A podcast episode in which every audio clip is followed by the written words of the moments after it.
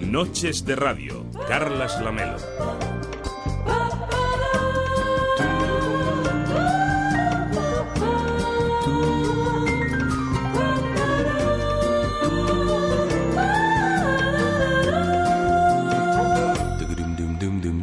¿Qué tal? Muy buenas noches. Hoy venía caminando por la Rambla y pensaba en la propaganda. Aunque es una estrategia muy antigua, sigue funcionando. Ahora en según qué contexto se le llama posverdad esa palabra de moda que parece haber sido inventada para hablar de lo que de toda la vida ha sido mentir o manipular, que según cómo es hasta peor. Es habitual escuchar en los informativos a políticos de todo pelaje mezclando datos e inexactitudes a conveniencia solo para explicar su visión de la realidad. También les pasa a veces a los tertulianos. No se trata de una visión ideológica, que sería comprensible, sino más bien de una mentira orquestada sobre la base del todo vale. Con las redes sociales esa tentación parece que se ha amplificado y con el declive de la calidad periodística que estamos viviendo, muchas de esas mentiras pasan a ser virales. No caeremos en la tentación de poner nombres, pero por ejemplo hoy en las noticias de las 9 de la noche en la televisión se han escuchado algunas de estas posverdades o mentiras o tergiversaciones. También se han leído los periódicos digitales de esta tarde y en cualquier medio de comunicación, por supuesto, también quizá en la radio. A veces estas mentiras se basan en algunos datos que son ciertos, pero que se han sacado de contexto para alimentar el pensamiento preestablecido de quien las proclama. Es un extraño fenómeno que técnicamente llamaríamos mezclar churras con meninas. Aunque nos parezca mentira, esta técnica propagandística funciona a las mil maravillas.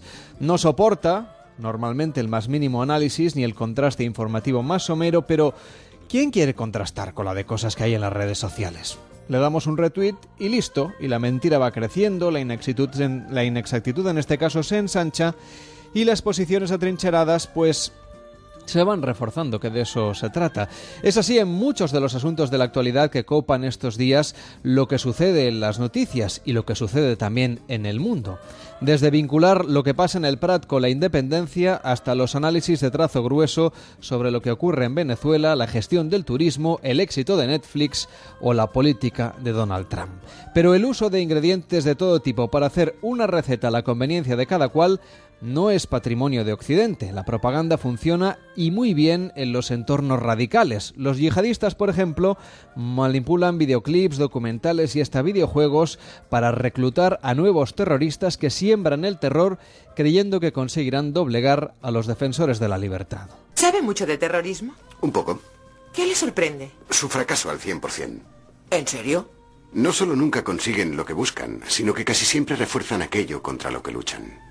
¿Qué nos dice del IRA? Los británicos siguen allí, los protestantes siguen allí. La ETA lleva décadas cometiendo actos terroristas en España sin resultados. Las Brigadas Rojas de los 60 y 70, la Bader-Meinhof de Alemania y la Waterman de Estados Unidos han intentado acabar con el capitalismo. Y decidme, ¿cómo le va al capitalismo? ¿Y la protesta no violenta qué? ¿Qué le pasa? Que le funcionó a Gandhi. Así es. ¿Y a quién más? A derechos civiles. ¿Es cierto? Sí, pero ¿no fuimos los terroristas en la fiesta del té? Nadie fue herido en esa fiesta. Los únicos perjudicados fueron los snobs que ya no pudieron tomarse el té. ¿Puedo volver a lo que decía al principio? Sí. Aunque sea ineficaz al 100%. Sí. Ellos siguen atentando. Sí. ¿No les frustra el fracaso? No. ¿Y cómo llama una sociedad que tiene que vivir con la idea de que la pizzería en la que está comiendo puede saltar por los aires sin previo aviso? Israel. Hoy en Noches de Radio nos preguntamos por qué fascina la yihad, qué hace que jóvenes que viven en Europa se unan a esta estrategia de terror, por qué funciona tan bien la propaganda terrorista. 93 343 54 50, noches arroba onda es y notas de voz de WhatsApp al 676 760 908 676 760 908.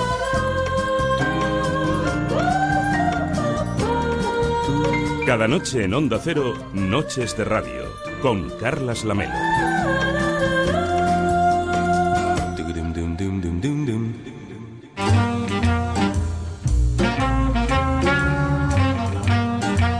El cóctel de esta noche.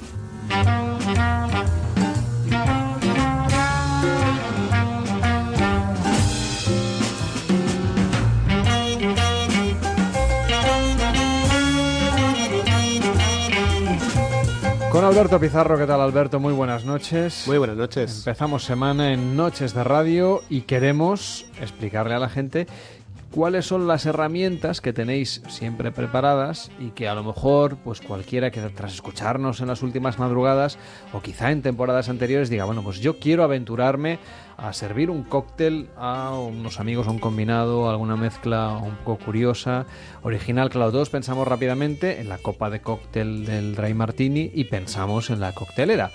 Pero no siempre es sinónimo de hacer un cóctel, utilizar la coctelera y no siempre tenemos suficiente con eso. A veces no hace falta y a veces eso es solamente el último paso, ¿no? Tampoco hace falta comprarse la tienda entera de hostelería. ¿eh? ¿Qué, ¿Qué recomendarías a alguien que se quiera aficionar a hacer cócteles en casa? Para empezar, hoy día en, en, muchas tiendas especializadas o en tiendas de destilados o, en tiendas de material de coctelería que cada vez se abren, se abren más en nuestro país, encontramos kits muy, muy sencillos para, para comenzar a, elaborar cócteles en casa.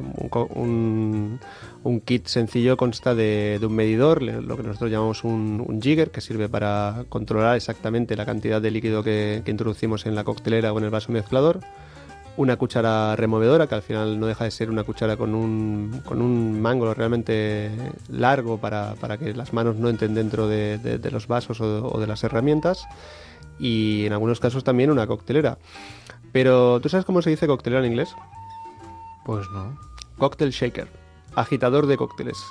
Lo cual nos remite a la idea de que el cóctel ya existía antes del invento de la coctelera, porque era el agitador para ese tipo de bebidas que era el cóctel.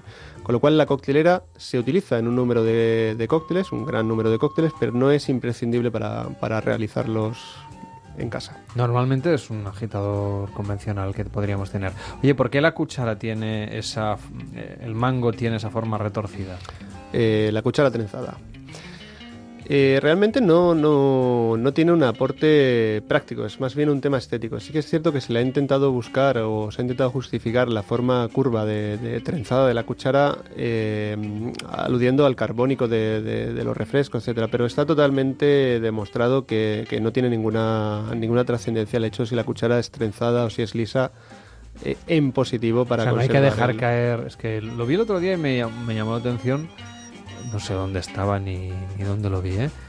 pero que, al, que, el, que alguien tiraba el, creo que era un gin tonic, la tónica la dejaba caer por el trenzado, que me pareció una cosa como muy... Eh, vistosa cuanto menos. Sí, pero, pero mm, tampoco mm, lo que tenían, bueno, en fin, lo que yo tenía entendido de que era que había que dejarlo caer sobre la propia cuchara, o sea, lo que es el Exacto. propio cuenquito si tú... de la cuchara. Las grandes marcas de, de, de refrescos de este país, como pueden ser Schweppes, ha realizado estudios de, de, laboratorio midiendo atmósferas de presión antes y después de tirar la, la tónica por la cuchara y ha demostrado que lo peor que le puede pasar a una tónica es tirarla por una cuchara trenzada. O sea que nada, que es, es una cuestión estética. De hecho es perjudicial. Vale. Estético exacto. Cuando a mí alguien me, me, me pregunta en el bar o fuera eh, ¿para qué sirve tirar la, la tónica por una cuchara trenzada? Siempre le hago la misma pregunta. ¿Tú dónde estabas mirando? A la cuchara. Pues eso es, es un elemento visual, pero no es o sea, un es elemento. como magos. Es un elemento. No, no, no engañamos a nadie. Eso es, si, si, si, decimos que es bueno para la tónica, mentimos. Si decimos que, que es algo bonito, no, no, estamos mintiendo. Entonces, la cuchara tiene un, tiene, una, tiene un uso, pero también se puede hacer un mal uso de ella. Y tirar la tónica o cualquier refresco sobre la trenza de la cuchara es un mal uso de la herramienta. Y, y sobre lo que es propiamente la cuchara, lo que es el. Bueno, en fin, la, la parte esa cóncava. Eso es distinto, eso es proteger la caída de, de, del refresco sobre el, Para que sobre caiga despacio y ahí sí que se cuida el carbónico. Exacto. Bueno, vamos allá con el cóctel de, de, esta noche. Ya sabemos algunas de las cosas que tenemos que tener en casa para hacer buenos cócteles, pero vamos a dejar que nos lo prepare Alberto, que para eso es la persona con mayor conocimiento que conocemos sobre la materia y que viene aquí diligentemente cada noche a traernos una propuesta coctelera. Pues esta noche tenemos un cóctel que se llama Komorebi. Komorebi es una palabra en japonés. Eh, en japonés existen palabras mmm, que no existe, cuya traducción no existe en el castellano, y da nombre a la luz que se filtra entre las hojas. Nosotros caminamos por, por un bosque y, se nos, eh, y, y, podemos llegar a ver la, la, luz del sol pese a estar caminando entre árboles. Ese, esos rayos de luz que, que penetran entre, entre las hojas de, de la vegetación, ese, esos rayos, en esa luz, en japonés tiene un nombre komorebi, que es el que da nombre al cóctel. Komorebi es un, es un cóctel muy similar a un mojito, la elaboración es muy similar a un mojito, se prepara directo en el vaso, utilizamos un sirope de té verde en lugar de, un azúcar, un sirope de té verde que hacemos a partir de, endulzar mucho un, un té verde, una infusión. Le añadimos zumo de yuzu. El, yuzu es un cítrico de origen japonés, pero que ahora mismo lo podemos encontrar también en, Alicante, por ejemplo, de cultivo. Si no tenemos zumo de yuzu, podemos utilizar una mezcla entre zumo de mandarina y zumo de limón, que más o menos es un sabor parecido a lo que es el, el yuzu. Hojas de menta, introducimos hojas de menta en, el vaso y las machacamos un, poquito, ya sea con la cuchara larga o con un, con un machacador y introducimos un whisky japonés. Nosotros hemos puesto un Hakushu 12 años, que es un whisky japonés de la destilería Suntory, que tiene además muchas notas herbáceas que van muy bien con, con, este concepto ¿no? de, ese pasear por un, por un, bosque. Y el opilé y lo completamos con, con soda. Y el efecto es similar al contrario de, lo, de, lo, de ese paseo por el bosque. Nosotros tenemos que ver el, la bebida a través de, la, de las hojas de, de, la menta, que son la decoración del, del propio cóctel. Y se ve ese efecto de la luz. Nos preguntan en internet, en Twitter, ¿cómo se escribe Komorebi? Komorebi se escribe con K, con O, M, O, R, E, B, I. Komorebi. Pues así se llama el cóctel de esta noche, de inspiración japonesa. Gracias Alberto, buenas noches. Buenas noches. Las noches de radio son diferentes en Onda Cero.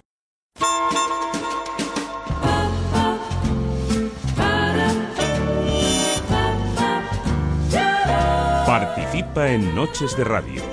93 343 5450.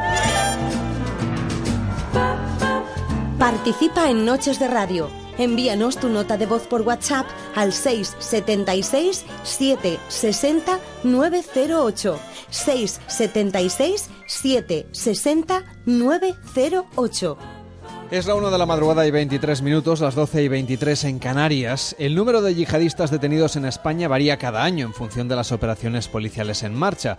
Según datos del Ministerio del Interior, citados por el diario El País en un extenso reportaje que se publicó en el aniversario del 11M, el año pasado se detuvieron a 69 presuntos terroristas en 36 operaciones policiales en España. Los expertos en la materia aseguran que la propaganda es cada vez más importante en los procesos para reclutar a yihadistas. Yo grababa la vida cotidiana en Al-Raqqa para el Daesh. Creía haber visto ya todo tipo de cámaras y de estudios, pero cuando descubrí sus oficinas, comprendí que no había visto aún nada. En lo que se refiere a recursos financieros, había, como se suele decir, un cheque en blanco. Podíamos tener todo lo que quisiéramos, absolutamente todo. Había cuatro cámaras.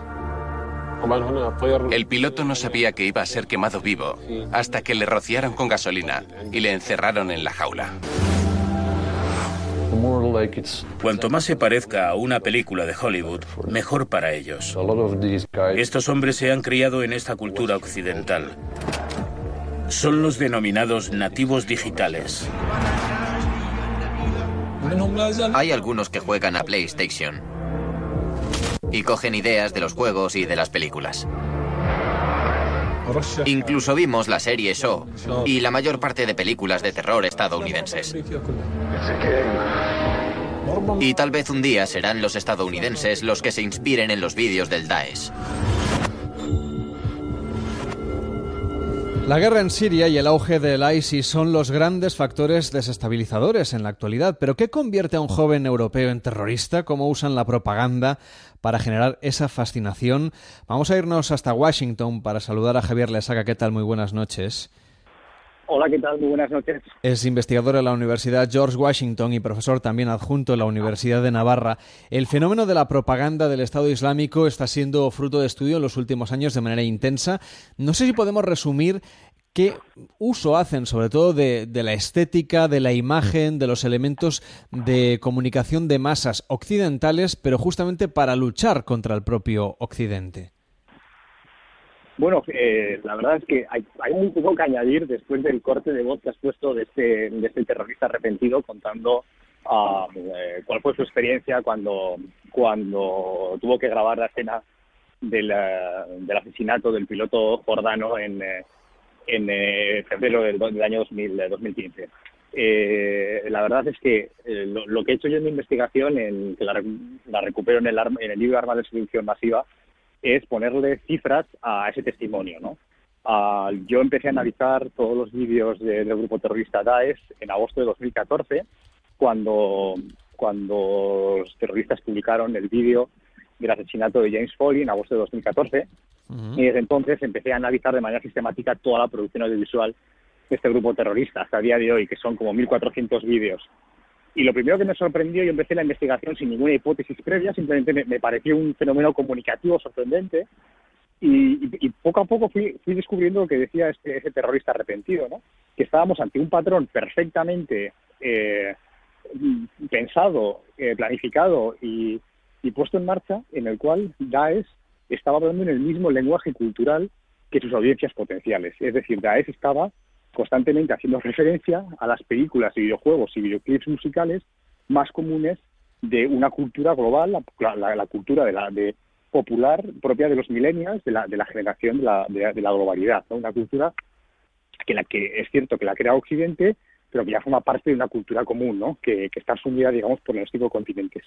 Y efectivamente se venía repetiendo un patrón al cual yo le he puesto cifras, ¿no? concretamente estamos hablando de que el 50% de las eh, ejecuciones, de los vídeos de ejecuciones del DAE, están directamente inspirados en estas películas, pero copiando plano a plano, copiando argumentos, copiando personajes, de tal manera que sus audiencias potenciales, como están viendo estos vídeos, es decir, en, en el caso, por ejemplo, de, eh, eh, de la quema del piloto jordano, el asesinato del piloto jordano, las audiencias potenciales no están viendo allá el asesinato de una persona real, sino lo que están viendo es un producto de comunicación que se parece de una manera muy, muy, muy, muy clara y muy evidente, por ejemplo, a un capítulo de la saga Show de terror, que, que él mismo la menciona, ¿verdad? Bueno, en realidad es que eh, a mí lo que me llama poderosamente, poderosísimamente la atención a través de tu libro Armas de Seducción Masiva y también en el fragmento que veíamos del documental Terror Studios, que justamente eh, es una generación que, que ha crecido viendo todas estas películas norteamericanas y que ahora se usa esa misma estética con un- una misión completamente diferente, pero me llama la atención el momento de contraste, es decir, uno ha podido ver las películas americanas que luchan contra los terroristas de manera constante y ahora estas producciones de, ISIS o del Estado Islámico. Em, Pero claro, en la mente de un joven y o no tan joven, ¿no es una contradicción ver una cosa y la contraria? ¿Por qué le dan mayor credibilidad a los vídeos que hacen énfasis en las bondades del terrorismo? No, no se trata, eh, es el, la finalidad es mucho más nihilista. Yo creo que Daesh eh, ha entendido perfectamente y lo has definido muy bien al principio en la introducción que has hecho, eh, eh, diciendo, hablando de, de, la, bueno, de, de que Daesh forma parte de la cultura ya occidental, ¿no? Eh, Daesh, Daesh- es una reacción a la modernidad, de la misma manera que se están produciendo una serie de, de reacciones a la modernidad en diferentes puntos del planeta, eh, que tienen una base común, que todos ellos, digamos, que heredan la cultura eh, occidental que se ha convertido en una cultura universal. Efectivamente, todos estos jóvenes son, son hijos de la modernidad, son hijos de, de Occidente, son, digamos que los podrías invitar a esa tertulia y estaríamos hablando las mismas claves, ¿no? No se trata de un choque de civilizaciones, digamos que estamos todos, digamos que dentro del mismo contexto, ¿no? Y, y lo que Daesh está, está intentando con estos vídeos no es generar, digamos que, un argumento, argumentar o entrar en razones, sino que estamos hablando, como bien has dicho también la introducción, de posverdad. Estamos hablando de sentimientos, de percepciones. Y lo que pretende Daesh con estos vídeos es generar percepciones familiares, sentimientos eh, o percepciones o, o imágenes que recuerdan a sus audiencias potenciales a los momentos de ocio o a los, o a los elementos con los que disfrutan del ocio o del entretenimiento, ¿no? Es clarísimo, por ejemplo, todas las referencias que hacen a los videojuegos, especialmente el Call of Duty, Grand Theft Auto, Mortal Kombat, a la saga Show de terror, a Hostel, a American Sniper. Lo que pretende dar es con estos, con, con- estos eh, vídeos es precisamente generar, generar una fascinación hacia, hacia- esa producción audiovisual, una familiaridad. Es decir, que sus audiencias perciban esos vídeos como algo familiar y algo relacionado a los momentos de ocio y entretenimiento. Eso tiene una visión realmente eh, peligrosa, que es al de que el terrorismo, por primera vez en la historia, no se plantea solamente causar terror, aterrorizar, sino seducir y causar fascinación. Y esto, evidentemente, genera un problema a largo plazo. No se trata ahora, eh, antes, digamos que derrotando una estructura de un grupo terrorista, eh, se aseguraba el fin de este grupo terrorista, resumiéndolo mucho, ¿no? Ahora, los grupos terroristas están pensados para ser resilientes ante cualquier falta de estructura, porque lo que se trata es de generar una fascinación generacional. ¿Y qué ocurre cuando una parte muy minoritaria, eso sí, hay que reconocerlo, una parte, pues, pero qué ocurre cuando decenas de miles de jóvenes de 100 países, ¿no? concretamente Naciones Unidas estima que ha habido como 35.000 jóvenes de 100 países distintos que se han unido al Daesh en los últimos años. ¿Qué va a ocurrir con esos jóvenes? ¿Qué va a ocurrir con otros jóvenes que no han decidido unirse al Daesh, pero que, pero que sí que se han sentido inspirados o seducidos por esta narrativa, ¿no? ¿Qué ocurre cuando hay una generación, muy, o sea, una parte muy pequeña de la población, pero una parte significativa, que siente fascinación hacia el extremismo, la violencia, el totalitarismo? Y esto lo que está generando es un problema sistémico, una amenaza sistémica dentro de los propios estados. Normalmente hemos asociado el fundamentalismo religioso a una idea muy conservadora. Claro, debe romper también esquemas entre los tradicionales fundamentalistas el hecho de, de alguna manera, diluir una idea que venía, pues probablemente, de, una visión eh, vinculada, evidentemente, eh, desde un punto de vista sesgado de la religión, pero en cualquier caso se usaban elementos eh, sacramentales, digamos, para justificar la lucha terrorista, eh, ¿Cómo ven estos eh, fundamentalistas eh, clásicos o más adultos o, que llevan más tiempo en este tipo de, pensamiento, de movimiento, este uso occidentalizado, que es justamente contra lo que han luchado para conseguir captar la atención de esta generación de jóvenes que se embarcan en movimientos terroristas? Esa pregunta es, fascinante y, la verdad que planteas el debate de lleno ¿no? sobre, el, propio fenómeno yihadista moderno. En primer lugar, em, yo creo que te, hay, hay, dos respuestas para la pregunta que planteas. La primera de ellas es em, que según el análisis que, he hecho en el libro de Armas de Seducción Masiva, que es un análisis científico, técnico, insisto, sin ninguna hipótesis previa, una de las cosas que más me ha sorprendido es que entre las cuatro temáticas principales que, trata y que aborda el LAES, eh, no está la religión. Es decir, el, enfoque religioso o la temática religiosa en las comunicaciones de Daesh es prácticamente inexistente. O sea, pero prácticamente inexistente me refiero a que representa menos del 1%, el del 1% de la comunicación de este grupo terrorista. Daesh está, entra de lleno en el ámbito de las de, de la digamos que de canalizar la frustración de, toda una generación, en este caso de Irak, de Siria, pero de otros jóvenes de, países árabes, incluso de países europeos, hacia, digamos, que sistemas de gobierno que ellos consideran fallidos. Y, lo que ofrece es una alternativa nihilista, no religiosa. O sea, por eso toda esta eh, inspiración temática hacia películas o videojuegos de acción, de violencia, la propuesta de Daesh está mucho más cerca del nihilismo que, digamos, que de la religión islamista, incluso de, los, de los planteamientos más radicales del islamismo que podemos fecharlos, que nacen a partir del siglo XX con los hermanos musulmanes en Egipto, ¿no? el, islamismo, desde con Hassan Albana y los hermanos musulmanes. Digamos que Daesh, de, de toda la tradición del islamismo moderno, es el grupo menos religioso y el grupo más nihilista de la historia. Y esto se, se puede, se puede aportar con datos. Entonces, Javier, sí, perdón, danos la, segunda teoría, es verdad. La, segunda, la segunda muy corta es que el propio islamismo, desde, desde que nace en el, a principios del siglo XX con Hassan Albana en, en el Egipto de, de, comienzos del siglo XX, eh, va haciendo una deriva hacia, hacia la aceptación de Occidente. O sea, desde el propio concepto de Estado-Nación, que Hassan Albana, con sus musulmanes, al principio lo negaba y lo consideraba una injerencia de Occidente, va viendo una evolución, el propio Sayed Qutb ya reconoce que tiene que haber la implementación de un Estado físico real, luego Ayman al-Zawahiri, que es la mano derecha de, de Bin Laden, reconoce en sus textos que ya hay que hacer un Estado-nación, ¿no? Y da eso que hace es implementar un Estado-nación, o sea, con, con, con, hospitales, policía, un sistema jurídico, eh, imperio de la ley, cortes de justicia, es un Estado moderno en todo, en todo ¿no? Entonces, da, eh, el islamismo o sea, se ha ido modernizando en el sentido, digamos que filosófico de la palabra, ¿no? De la modernidad entonces yo creo que estos dos factores, digo, Daesh representa la, culminación de estos dos factores, ¿no? Por un lado, el, el, llegar a una generación con unos planteamientos nihilistas, una generación que es hija de, la posmodernidad, en el sentido de que de que no te sientes especialmente intrigada por la religión o atraída por, por, la dialéctica religiosa, entonces llegas a oír algunos mensajes que no son religiosos, pero que forman parte de, una, de un proceso que ya llevaba un siglo de idealismo radical hacia la asunción también de los planteamientos modernos. Por lo tanto, es pura apología del crimen o de la criminalidad o de, la violencia.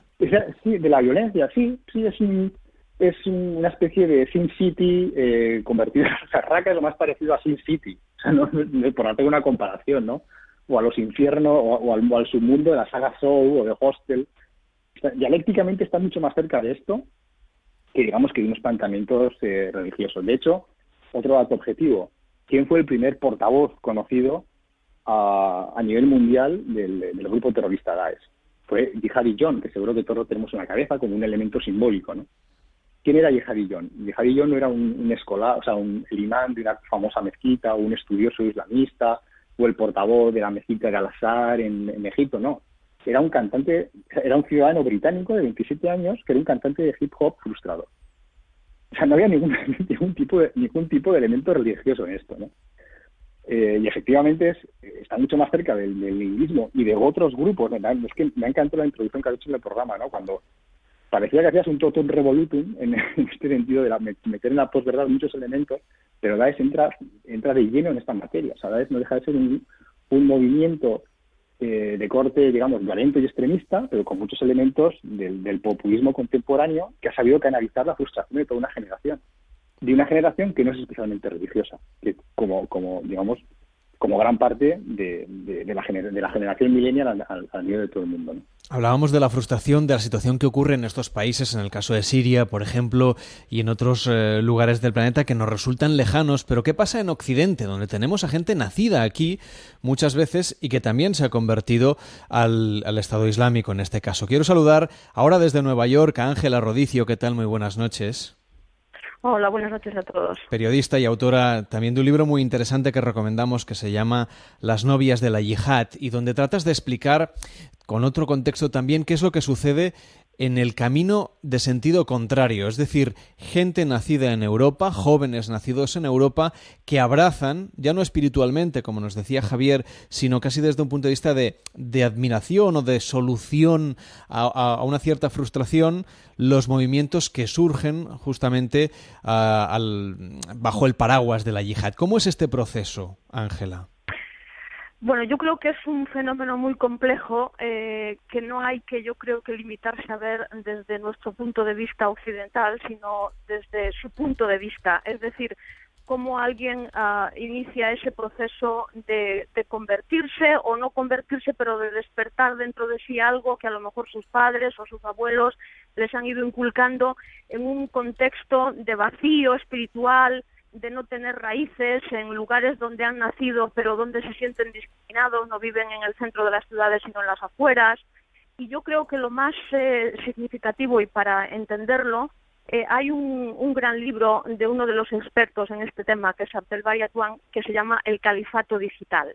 Entonces, estas dos palabras, califato y digital, la parte digital ya la habéis tratado anteriormente, con lo cual está bastante clara, pero hay una parte que yo creo que se ha quedado fuera, que es la de califato. Es decir, estamos hablando, es una palabra como si nosotros hablamos ahora de lo que es eh, la utopía, ¿no?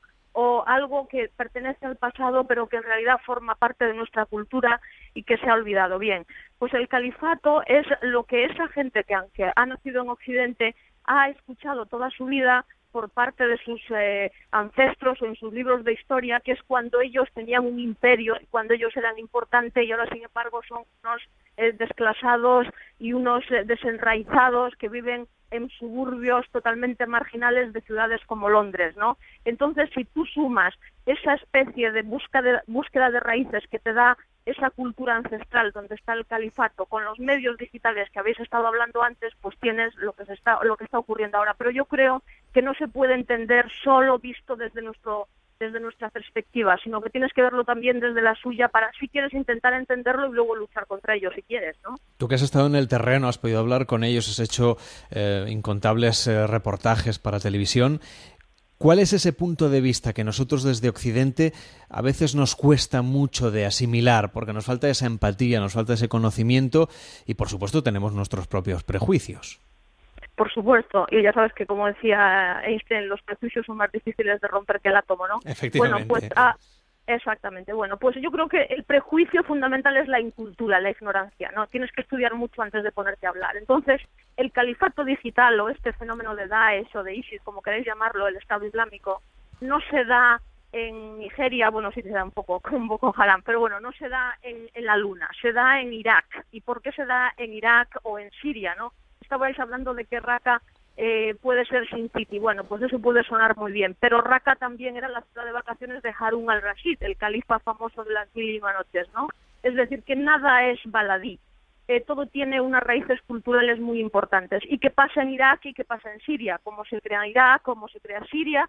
Nos vamos a hace exactamente 100 años cuando se hacen las fronteras de todos esos países con líneas rectas, con una escuadra y un cartabón sobre el desierto siguiendo los pozos de petróleo, ¿no? Entonces, bueno, cuando tú ves una frontera que es una línea recta, ya te das cuenta de que es una, una frontera artificial, porque un río o una cordillera nunca es una línea recta, con lo cual te pones a buscar los intereses de quienes han trazado esas fronteras y te das cuenta de que, bueno, detrás de todo esto hay intereses geopolíticos, económicos, como quieras llamarle. Luego, a todo eso tú le sumas a eh, universitarios, como por ejemplo yo en mi libro me fui a investigar a ciudades, a, Inglaterra, a otras ciudades, pues eh, en concreto a Londres, ¿no? Pero también en otros muchos lugares, y te das cuenta de que esta gente a la que lavan el cerebro no solamente el yihadillón, que es una anécdota, son muchos jóvenes estudiantes vacíos que como a lo mejor hace décadas la gente se volvía comunista, pues ahora de repente se vuelve islamista porque encima tienen raíces que proceden de todos esos países, ¿no?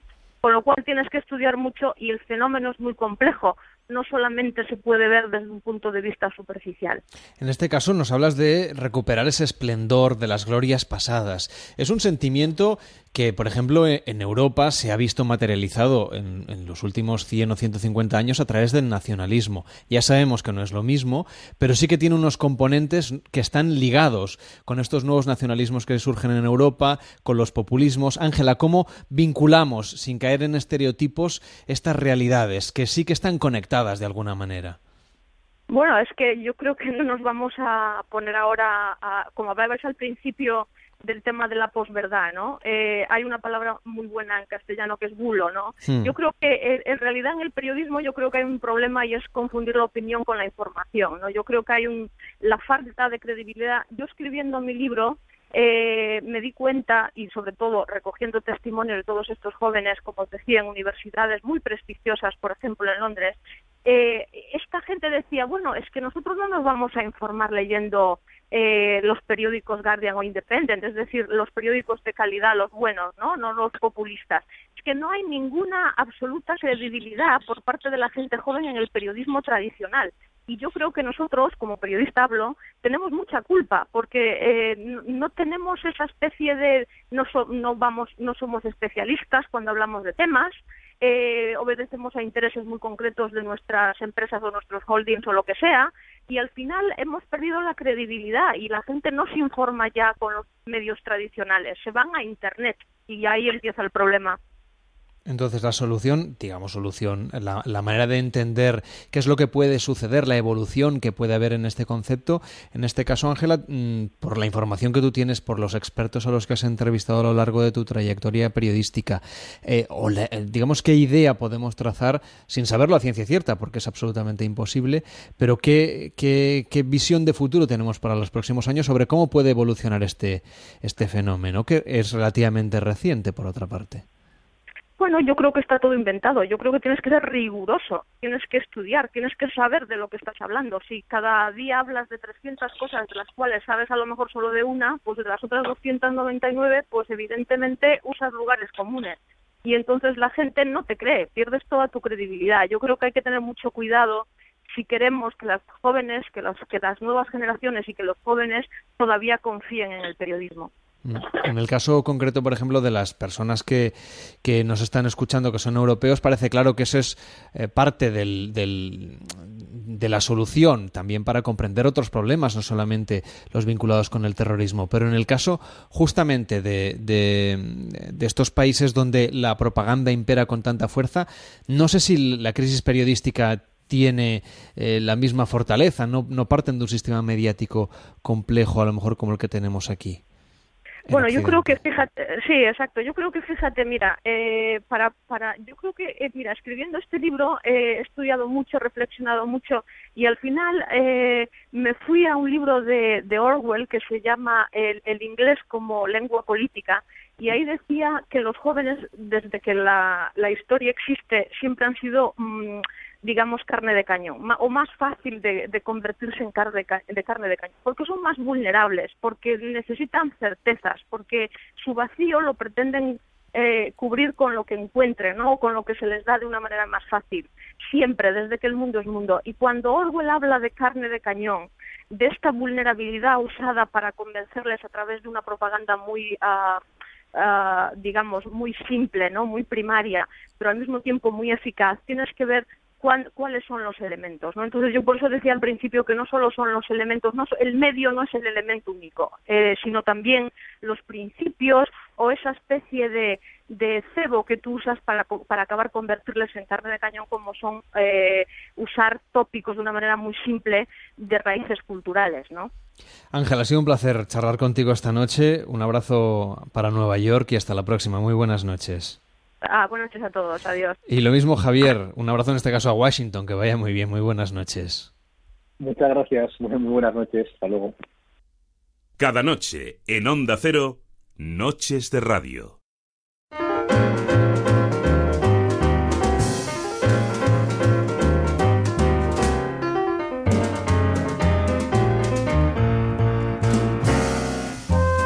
Los minutos que nos separan de las 2 de la madrugada a la una en Canarias, en Noches de Radio, sí que vamos a seguir hablando de otros muchos temas, porque tenemos por delante todo el programa y porque nos gusta ir variando de cuestiones. Por eso queremos saludar ahora a Ana Sierra. ¿Qué tal, Ana? ¿Cómo estás? Muy buenas noches. Muy buenas noches. Es sexóloga, la estamos llamando Arribas Vacía Madrid, en la provincia, en la Comunidad de Madrid, en este caso, por supuesto, y queremos saber, eh, hoy nos preguntamos cómo estimular el deseo en verano. No sé si en verano es más fácil o más difícil lo de acompañar a la pareja en este camino del deseo.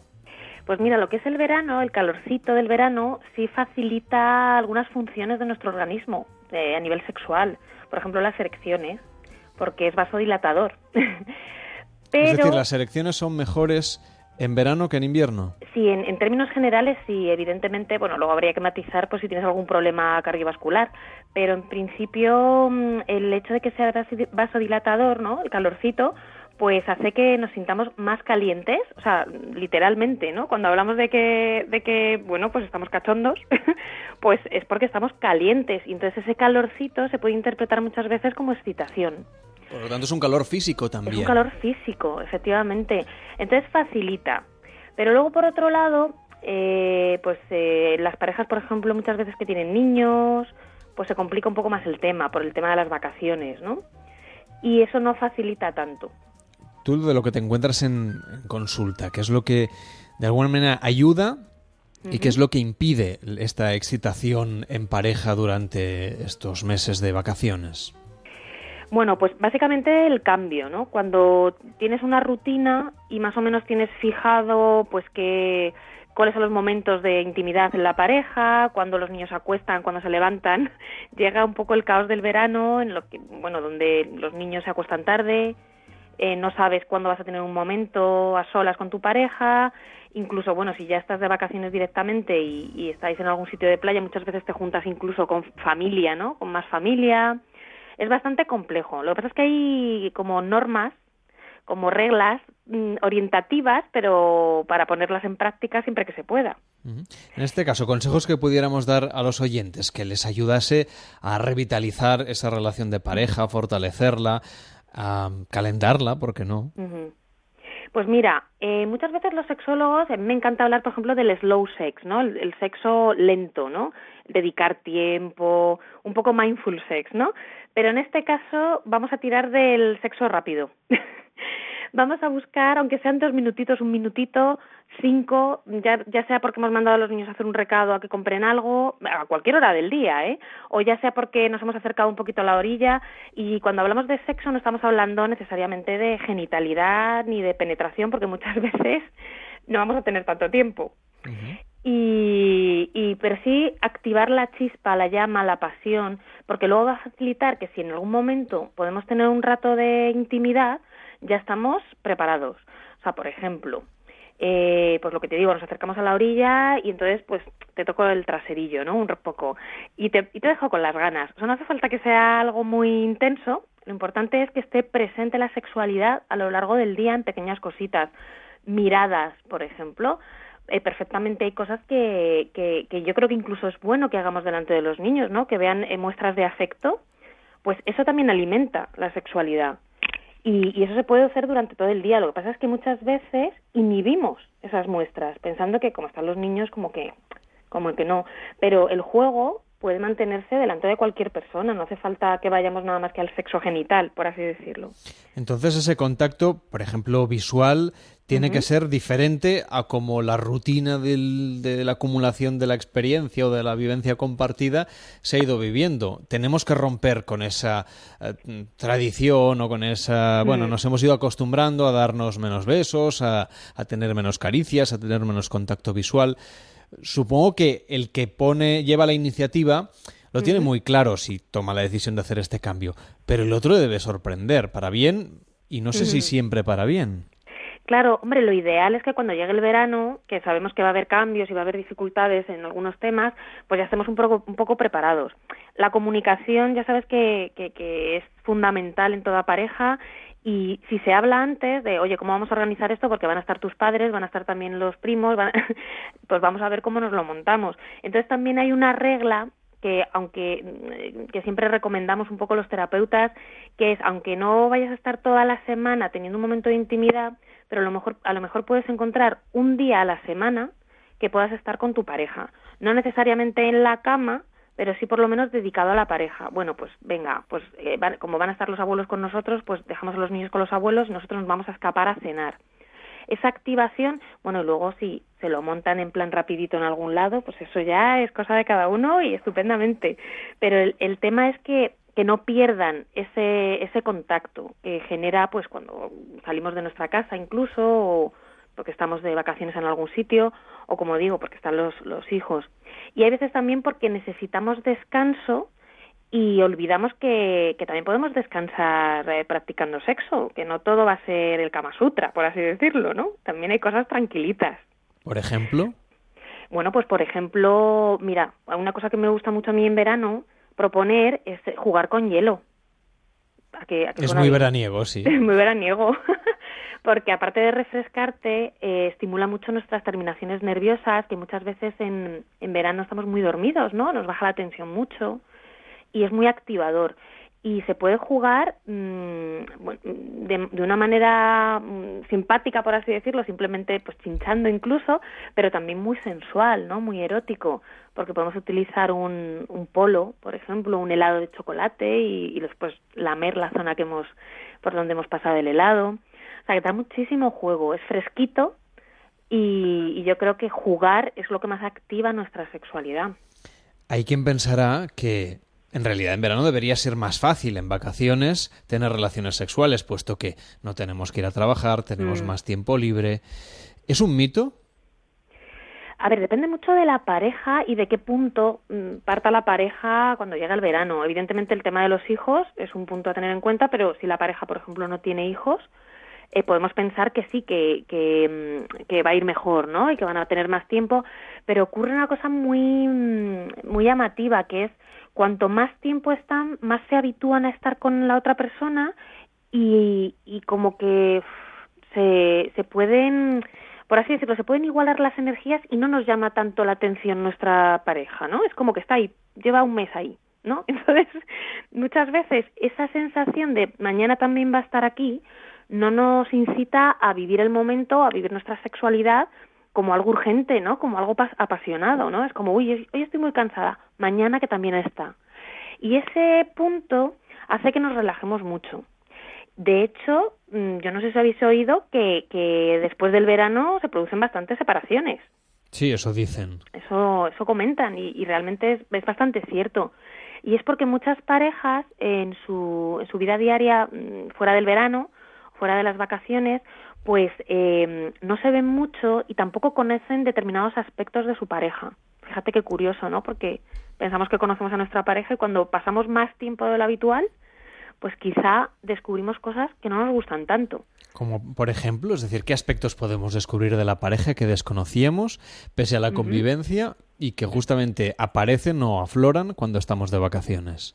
Pues por ejemplo, que a lo mejor nuestra, nuestra pareja es mucho más pasiva a la hora de, moverse o de hacer deporte. Hay, descubres pues que bueno, pues a ti te apetece jugar a las palas y, meterte en el agua y o correr o, pasear y tu pareja es pues de, de, tomar el sol y no moverse y entonces pues muchas veces pues eh, aparece el aburrimiento. Yo creo que esto es una cuestión de, de comunicarlo y seducir proponiendo cosas y viviéndolo como un juego, pues pues, pues que la pareja se levante o que también la, persona que es más activa pues disfrute tomando el sol, ¿no? Pues a lo mejor no le gusta tomar el sol porque tal, pues bueno, pues vamos a un sitio que puedas tener tu sombrillita y, y tu mojito, porque a lo mejor así, pues un poquito de cada uno, ¿no? Y vais, se van adaptando. Pero muchas veces es, es por una cuestión de discusiones también. Se discute más, porque están más tiempo juntos. El roce hace el cariño, pero también da más pie a, discutir, ¿no? Y a, y a encontrar desacuerdos. Nos hacías antes un retrato, por ejemplo, de las parejas que tienen que compartir las vacaciones con otros miembros de la familia. Mm. Mm, la casa del pueblo con los cuñados, con las cuñadas, con los hermanos, con, los padres, con los hijos de tus cuñados.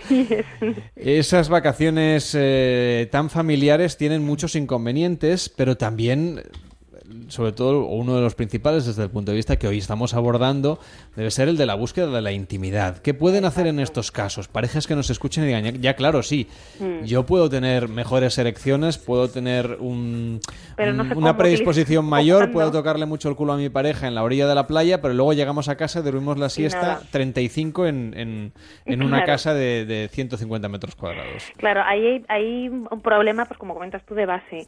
Pero bueno, podemos eh, trasladar en esos casos los que la, sexualidad física o genital no puede estar tan operativa, lo que no vamos a hacer es permitir que se, apague la llama. Porque en el momento que tengamos la oportunidad, bien porque han salido todos a la piscina o tal, tenemos que estar pues muy, muy, muy excitados para poder ponerlo en práctica. Entonces, mira, pues por ejemplo, leer literatura erótica. Y diréis, claro, si está toda la familia ahí, ¿cómo voy a leer literatura erótica? Pues muchas veces se, ponen, se pueden poner incluso mm, eh, fundas a los libros o sea, realmente nadie tiene por qué saber lo que estás leyendo. Y bueno, yo hay un libro que ha caído en mis manos mm. que se llama Posexías. Posexías. sexuales, sí. De Raquel Díaz Illescas, que, que, que tiene mm, pequeñas frases, pequeñas poesías, ¿no? Y, y, es muy interesante porque te pueden dar, para leerlas a ti te activa, pero también para transmitírselas a tu pareja. Ahora tenemos eh, el móvil, ¿no? Que, que todos vamos, vamos atados a un móvil casi, y hay veces que no tenemos esa intimidad para poder hacerlo mm, alegremente en nuestra casa, pero podemos enviar mensajitos. Pues es un muy buen consejo. ¿Qué tal, David Sarvallo? ¿Cómo estás? Muy buenas noches. Muy bien, intentando que no se apague la llama porque está ardiendo mi casa, porque del calor que hace. Ah, también es verdad que los que trabajamos en verano no tenemos estos problemas. No, está todo ardiendo. Bueno, ha sido un placer tenerte con nosotros. Eh, un abrazo muy fuerte. Arriba, Vacía Madrid y hasta la próxima. Buenas noches, Ana. Muchísimas gracias. Estamos llegando a las 2 de la madrugada, a la una en Canarias. Noticias en Onda Cero. Sabemos qué es lo que pasa en el mundo. Damos un repaso a la actualidad y a la vuelta nos vamos a ir hasta Galicia, hasta Coruña en concreto, para hablar de cine. Luego, eh, yo qué sé, nos iremos hasta Burgos para descubrir su fiesta de Santo Domingo y muchas cosas más. Hasta ahora mismo. Son las dos, la una en Canarias.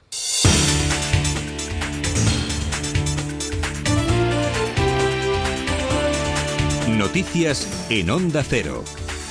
Buenas noches. El presidente del Gobierno ha pedido el máximo consenso al PSOE ante el desafío independentista catalán. Mariano Rajoy considera una prioridad inexcusable el acuerdo de todas las fuerzas políticas en este tema, por lo que aboga por posponer el debate sobre la reforma territorial hasta después del 1 de octubre, fecha prevista por la Generalitat para celebrar su referéndum. Es uno de los asuntos que ha abordado el jefe del Ejecutivo en su encuentro con el rey Felipe VI en Palma de Mallorca. El consenso es una prioridad, pero Rajoy es partidario de no hacer nada antes del 1 de octubre.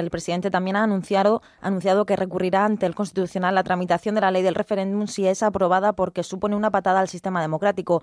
No ha querido aclarar si su partido va a participar en la comisión de estudio para la reforma del modelo territorial que los socialistas quieren abrir en septiembre, pero sí está seguro de que no es el momento de protagonizar este tipo de iniciativas. Yo antes del 1 de octubre, sabe el secretario general del PSOE, no soy partidario de hacer nada. Ahora de lo que se trata es de que el 1 de octubre España dé un mensaje al mundo de que este es un país serio donde se cumple la ley y los gobernantes están sometidos al cumplimiento de la ley. Y después del 1 de octubre estaremos en un escenario distinto. La campaña de los soberanistas ha entrado hoy en las colas de viajeros en el aeropuerto del Prat. La Asamblea Nacional Catalana ha repartido folletos en los que intentaba convencerles de que con la independencia no habría caos en dicho lugar. Y es que el organismo culpa al gobierno de la falta de acuerdo en el conflicto que mantienen los trabajadores de Eulen con la dirección de la empresa encargada de los controles de seguridad en el aeródromo, que continúa sin resolverse. El comité y la dirección de Eulen volverán a sentarse a la mesa de negociación mañana después de terminar sin acuerdo la última reunión. Ambas partes reconocen que han acercado posiciones para desconvocar la huelga de momento parcial en el Prat, pero sigue habiendo diferencias en temas organizativos y salariales. Juan Carlos Jiménez, asesor del comité de huelga. Que de lo que pedimos ya estamos casi a la mitad en tema de salario y en tema de, de personal ya están ofreciendo 21 personas que hemos de concretar si realmente es suficiente y bueno, vamos, vamos hablando. En Venezuela, el Parlamento ha aprobado este lunes un acuerdo con el que no reconoce de manera oficial la Asamblea Nacional Constituyente aprobada por Nicolás Maduro. Los diputados opositores denuncian además la decisión de este organismo recién formado de extender a dos años el periodo en el que ejercerá sus funciones para reordenar el Estado y depurar todas sus instituciones. En el texto aprobado por unanimidad, la oposición defiende además de forma expresa la depuesta fiscal general Luisa Ortega Díaz y critica que en su lugar haya sido nombrado Tarek Saab, el nuevo responsable del Ministerio Público venezolano asegurado que va a trabajar por restablecer la paz ciudadana y ha acusado a su antecesora de ser cómplice de la, de la violencia que se vive en el país desde hace cuatro meses. Cuando el país buscaba un punto de concordia, reencuentro, aparecía la ciudadana fiscal para prácticamente prender de sangre, de gasolina al país. Y se daba, luego de una declaración, acciones violentas con muertos y con heridos. Seis de los nueve españoles heridos en el accidente en la India pasan su primera noche en nuestro país después de aterrizar este mediodía en el aeropuerto de Málaga. Allí han sido recibidos por el director general de la Fundación Vicente Ferrer, Jordi Folgado. La policía india sigue buscando al conductor del camión que chocó con el microbús y que provocó la muerte de cuatro españoles. Dos de los heridos han reconocido que se encuentran mal, sobre todo psicológicamente. Todos han agradecido la atención recibida por el Consulado Español y la Fundación Vicente Ferrer.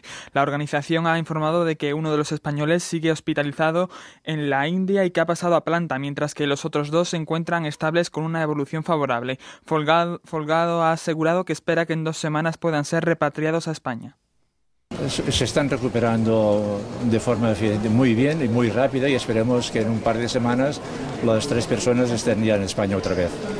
Una ONG de derechos humanos turca ha denunciado torturas por parte de la policía a 43 activistas que se encuentran detenidos desde hace dos días. Advierten de que no es la primera vez que ocurre y se muestran seguros de que no será la última. Corresponsal en Turquía, Andrés Mourenza. La Asociación de Derechos Humanos turca IHD ha denunciado que 43 activistas, en su mayoría miembros suyos, han sufrido torturas mientras se encontraban bajo custodia policial. Los activistas fueron detenidos durante el fin de semana cuando se habían congregado para protestar contra el arresto de dos profesores que llevan más de 150 días en huelga de hambre para exigir que se les restituyan sus empleos, de los que fueron despedidos durante las inmensas purgas que están teniendo lugar en Turquía desde el año pasado. Este lunes los activistas de IHD pudieron ser finalmente visitados por sus abogados, que según dijeron a un periódico turco presentaban evidentes muestras de malos tratos y palizas, como amplios cardenales en varias partes del cuerpo. Asociaciones locales y organizaciones internacionales han denunciado un gran deterioro de los derechos humanos en Turquía durante este último año en que ha estado regida por un draconiano estado de emergencia que concede poderes excepcionales a los agentes de policía y a las delegaciones del gobierno.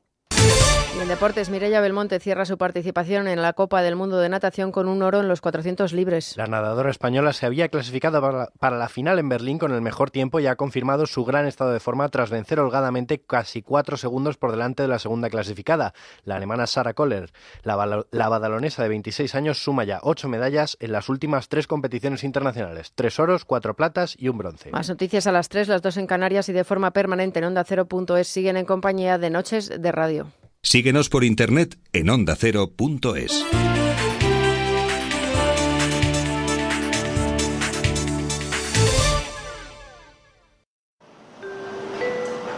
Destinos por descubrir, aventuras por vivir. Cada viaje, una experiencia. Disfruta de tus vacaciones y conecta con nosotros desde cualquier lugar del mundo. Llévanos siempre en tu maleta. Onda Cero, tu radio.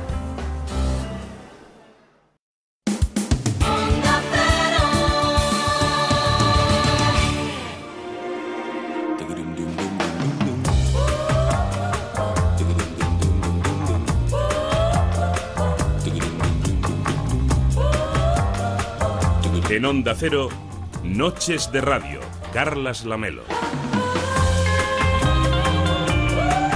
Son las 2 de la madrugada y 6 minutos, la 1 y 6 en Canarias. Esto es Noches de Radio en Onda Cero y en esta segunda hora os preguntamos cuál es vuestra película erótica preferida. Que conste que tiene que ser erótica. Dice José Oriol, mi película erótica favorita, nos lo dice en Facebook, que me impactó en su momento, fue eh, El Escote, El Escote. Fue una primera dirigida, una película dirigida por Antoni Verdaguer en 1986, estrenada en 1987.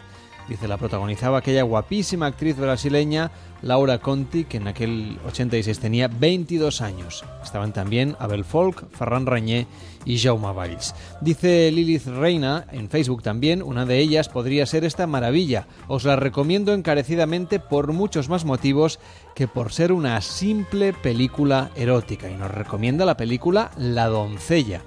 Creo que hablaremos con ella, de ella enseguida, no con ella, sino de ella en Noches de Radio. También el Imperio del Sol, de los sentidos, perdón, no apta para estómagos sensibles, dice Lilith Reina en Facebook. Y José Guapo, hola a todos, hace como un año vi en DVD un clásico, El fontanero, su mujer y otras cosas de meter. Esta ya no sé si sería considerada solo erótica. Una película italiana, por cierto. Yo no la he visto, pero José Mari, si me la recomiendas, quizá hago el ejercicio, aunque he visto un trocito en YouTube y me ha parecido desde lo, de lo más vintage. En fin, facebook.com barra noche radio, arroba noche radio en Twitter y noches arroba onda cero. También tus mensajes de WhatsApp para hablar de cine erótico en el 676 760 908 y no vale las 50 sombras de Grey. 676 760 908 y en noches arroba onda cero.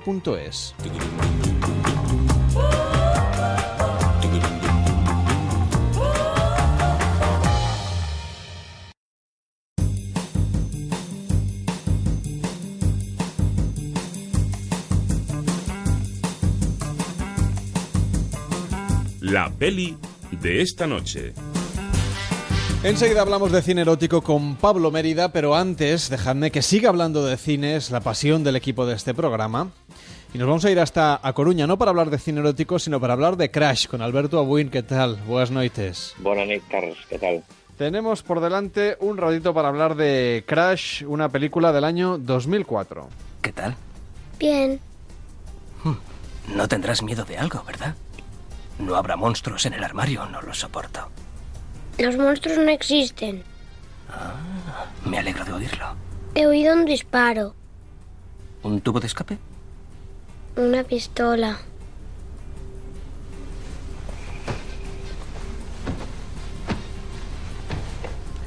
Qué extraño, porque ya nos fuimos de aquel barrio malo. Paul Haggis se puso detrás de esta película como director, como director de Crash después del éxito que consiguió con el guion de Million Dollar Baby, por cierto. Al final se llevaron de hecho, llevó tres Oscar esta película. Sí, eh, ese año hubo otra de esas incongruencias eh, en los Oscars. Pero quería decir que esta película eh, es anterior a Million Dollar Baby. De hecho, rodando Crash, Paul Haggis recibió la llamada de que, le, de que Million Dollar Baby se había aceptado y, se, y la iba a rodar Clint Eastwood. O sea, es anterior, pero eh, lo que acabas de decir, Paul Haggis eh, empezó a tener cierto nombre por, por ese guion y, Crash fue una película que tuvo su, su promoción después, a pesar de ser anterior, después de, Million Dollar Baby, pues, pues con, con este resultado que hay que decir que cogió a bastante a bastante gente por, por sorpresa, ¿no? El Oscar lo entregó eh, Jack Nicholson y cuando la gente se esperara que leyera el nombre de Brokeback Mountain, que era la película que tenía que haber ganado, eh, pues dijo un crash así como con, con, un poco de sorna como es él, ¿no? Como es Nicholson, ¿no? Y tal, dijo Crash, ¿no? Como, como medio burlándose, medio medio medio sorprendiéndose y bueno, a mí me parece una película eh, excelente, no, no perfecta, pero a Hollywood le gustan mucho este tipo de, de historias eh, entremezcladas, ¿no? Pues podemos ir a Robert Altman con Vidas Cruzadas, eh, a Babel, que luego es una película posterior de Iñárritu. Y, bueno, creo que, que Crash es una película que enlaza muy bien una serie de, relatos de distintas personas que, como muy bien expresa el título, chocan en, en, en la vida, ¿no? Habla un poco de ese choque eh, emocional que a veces nos lleva a enfrentarnos por prejuicios, por mala información, por, por tener una serie de vicios adquiridos en, en la educación, eh, pues con, con, personas que son, entre comillas, diferentes a, a ti. Es una película que me gusta bastante. Tiene un momento además muy, muy, muy, muy, muy, muy bueno que es el que todo el mundo recuerda y es el de, el de la capa invisible, ¿no? Que el personaje de Michael Peña le dice, le dice a su hija y que hay cierto instante de enfrentamiento con ese con ese personaje que tiene la tienda, que le han destrozado la pistola, etcétera, no vamos a desvelar, pero me parece que es un momento eh, increíble, increíble. A pesar de que tiene su trampa, pero bueno, todo, mm. todo el cine es trampa, ¿no? Claro que sí. Bueno, uh, decías que en realidad ese año debería haber sido Brokeback Mountain, la película ganadora. ¿Tú crees sí, que Hollywood llevó... no, no, se atrevió por, por la historia? Y a mí no me queda ninguna duda. Homofobia de cabo a rabo. Eh, incluso actores muy muy conocidos expresaron su, su disgusto por, por haber contado una historia de vaqueros eh, gays eh, totalmente absurdo y reflejo de bueno pues de otra mentalidad de, y de otro y de otro tiempo por supuesto que creo que Broadway Moita debía haber sido la, la ganadora el, el, su primer Oscar Angel Lee uh -huh. y la lógica debería haber haber haberse inclinado hacia hacia ahí pero eh, mandó un poco lo que ya sabemos que mandó. La política que, que muchas veces está presente en los Oscars, no solo en este año. 2005... Yo, yo diría que siempre. Casi siempre, ¿no? bueno, pues mañana tendremos oportunidad de seguir charlando de cine. Que vaya muy bien. Muy buenas noches. Buenas noches, Carlos. Noches de Radio. Onda Cero.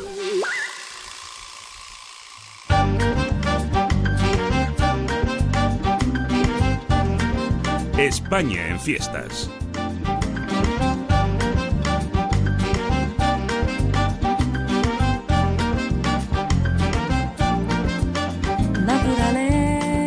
A las 2 y 13, la 1 y 13 en Canarias, tenemos más mensajes que llegan por Twitter. Por ejemplo, Frigan nos dice que una peli erótica que recomienda es Nymphomaniac. Yo quiero preguntarle a Manuel Campillo, ¿qué tal Manuel? Buenas noches. Muy buenas noches. ¿Estás ahí, Manuel? Sí, sí, sí. ¿Qué tal? Eh, no sé si tienes alguna peli erótica que nos puedas recomendar. Pues en no. Este la atraco verdad... a mano armada porque no te había avisado. Totalmente, no, no. No, la verdad es que yo no soy de consumir muchas pelis eróticas. Soy más de vídeos cortitos de 3, 4 minutos y ala. Ya tienes suficiente, ¿no? Exacto. Bueno, tú te has retratado. No, yo no he dicho mucho más, así que que cada uno ya interprete lo que quiera. Yo es que soy muy de, de, cortos, el cine en cortos cada vez está siendo más popular. Es verdad que los cortometrajes están de moda, no sé claro. si en el erótico o no, pero bueno. Vamos a irnos de fiesta, en este caso a Santo Domingo de Calerruega, en Burgos. Así es, donde son las fiestas de Santo Domingo de Guzmán y allí hasta este miércoles y allí tenemos a José Ignacio Delgado, que es, es alcalde de Calerruega y actualmente es miembro de las Cortes de Castilla y León. ¿Qué tal, José Ignacio? Buenas noches. Muy buenas noches, aquí andamos de fiesta. A, a, ver, ¿desde cuándo lleváis de fiesta? Porque se acaban ya este vale. miércoles, pero... Pues bueno, llevamos ya desde ayer, yo creo. Ya empezó con los eh, bailes de disfraces y que los quintos ya lo preparan. Y terminamos efectivamente hoy, mañana y pasado. O sea, hasta cuatro días seguidos. ¿Y qué es lo que va a pasar? Además tenemos el 17 y el 18 de, de, agosto también, Santa Juana, la Madre Santo Domingo. O sea que aquí fiestas ahí bastante. Que no falte de nada entonces, ¿no? de nada. Bueno, ¿cómo van a ser estas fiestas de Santo Domingo de Calerruega? Y ya que estamos, esas fiestas de Santa Juana. Pues bueno, la verdad que son unas fiestas muy entrañables, que viene mucha juventud de muchos pueblos. Calerruega es un pueblo que tiene fama siempre de traer buena música y cumplimos con la tradición, ¿no? Yo creo que este, las fiestas de agosto, además siempre lo bueno que tiene Calerruega es que son cuando son, es decir, 7, 8 y 9 de agosto y 17 y 18 de agosto caigan cuando caigan, lunes, martes, miércoles, es decir, lo que sea, ¿no? Y entonces la gente siempre se lo sabe y de hecho yo creo que desde media provincia de Burgos, incluso de pueblos de Segovia y de cercanías, pues llegan, vienen aquí, porque la verdad que las orquestas son muy buenas y la verdad que hay muy buen ambiente, ¿no? Es un pueblo también muy bonito, es uno de los pueblos más bonitos de España que tenemos esa categoría y un pueblo monumental e histórico y la verdad que merece la pena pues eso, venir a verlo porque se disfruta de todo, la verdad.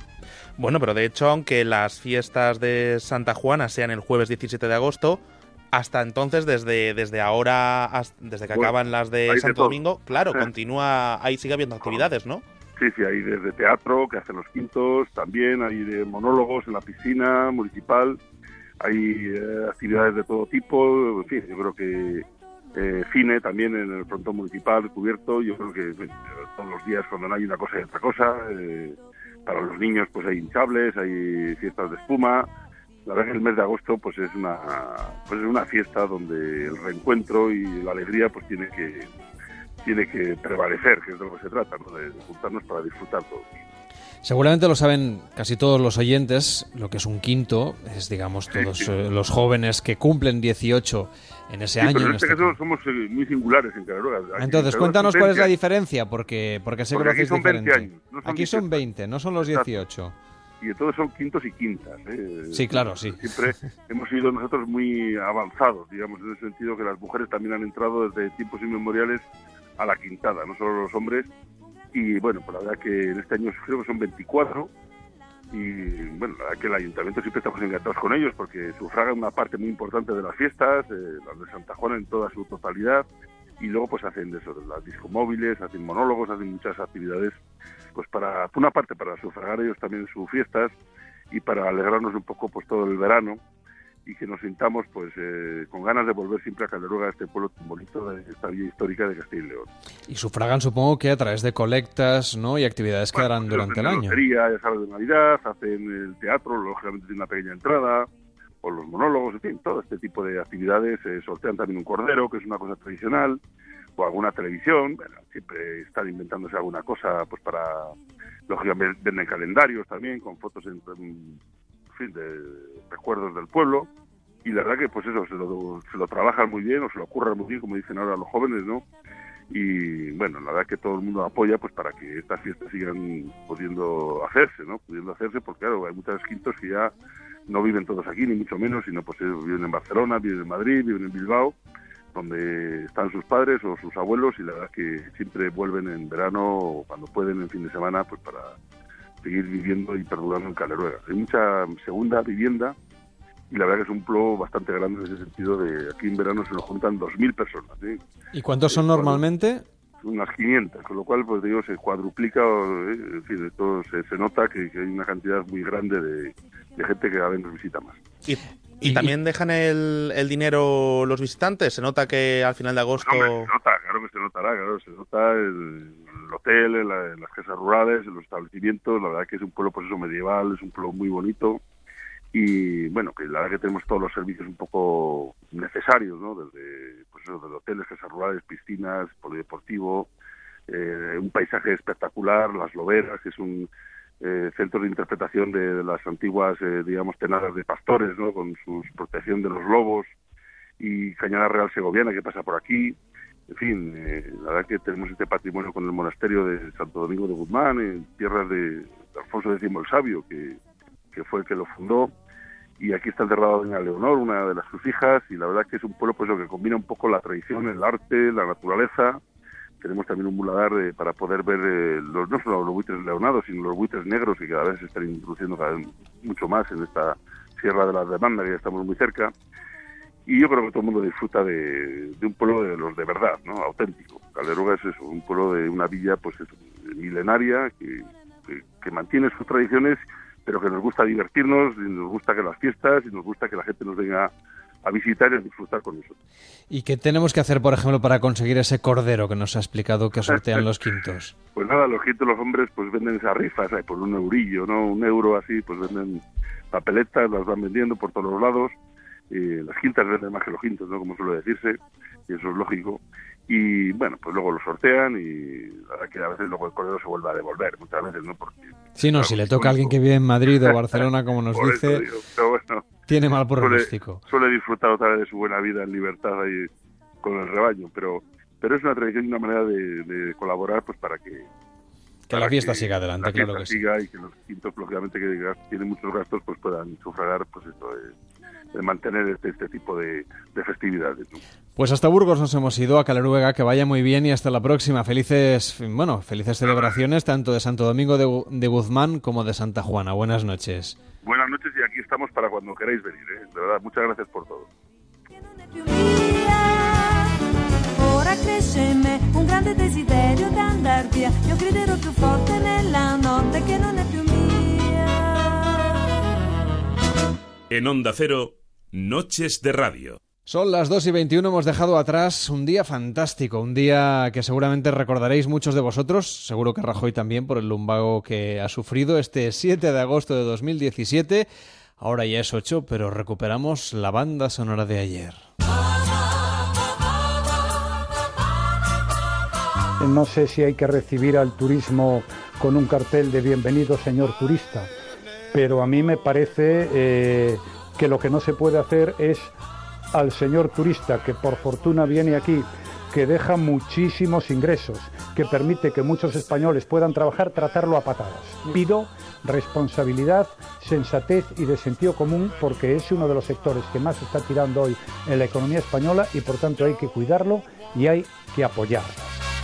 Han habido unos hechos graves, efectivamente. Esos hechos graves se han denunciado y se investigarán judicialmente y los responsables tendrán que responder ante la justicia. ¿Qué decir de mi hermano? Si yo lo único que digo es que ha muerto como los toreros, ha muerto en el ruedo. Él era, ha muerto la satisfacción que nos queda, que ha muerto eh, en, el en lo que él le gustaba y donde él quería. Mi hermano era muy especial, muy especial, mi hermano chico. Si en vez de perseguir las urnas se dedicaran a perseguir sus incompetencias y hacer que el aeropuerto funcionara,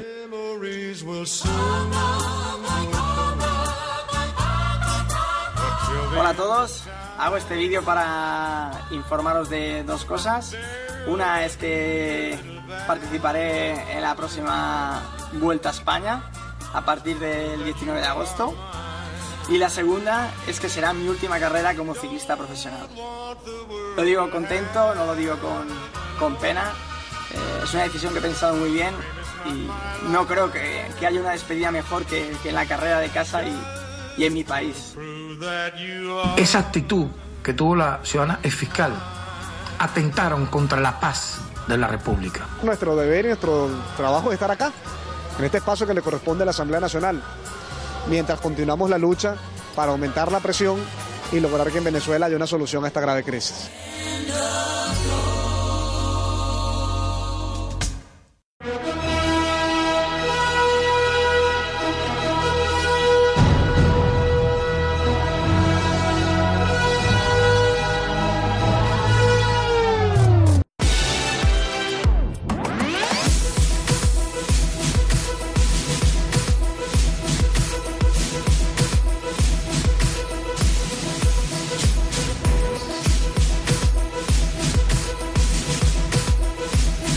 Cada noche en Onda Cero, Noches de Radio.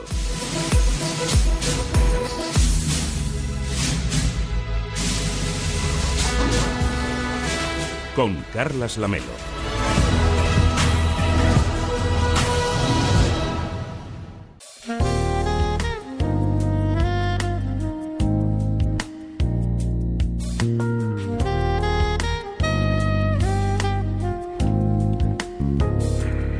¿Qué tal, Pablo Mérida? ¿Cómo estás? Muy buenas noches. Buenas noches. Con esta música he estado a punto de ponerme unas sombreras, una, yo, una buena corbata mm, así con muchas flores y, Yo- y viajar a la radio de 1994.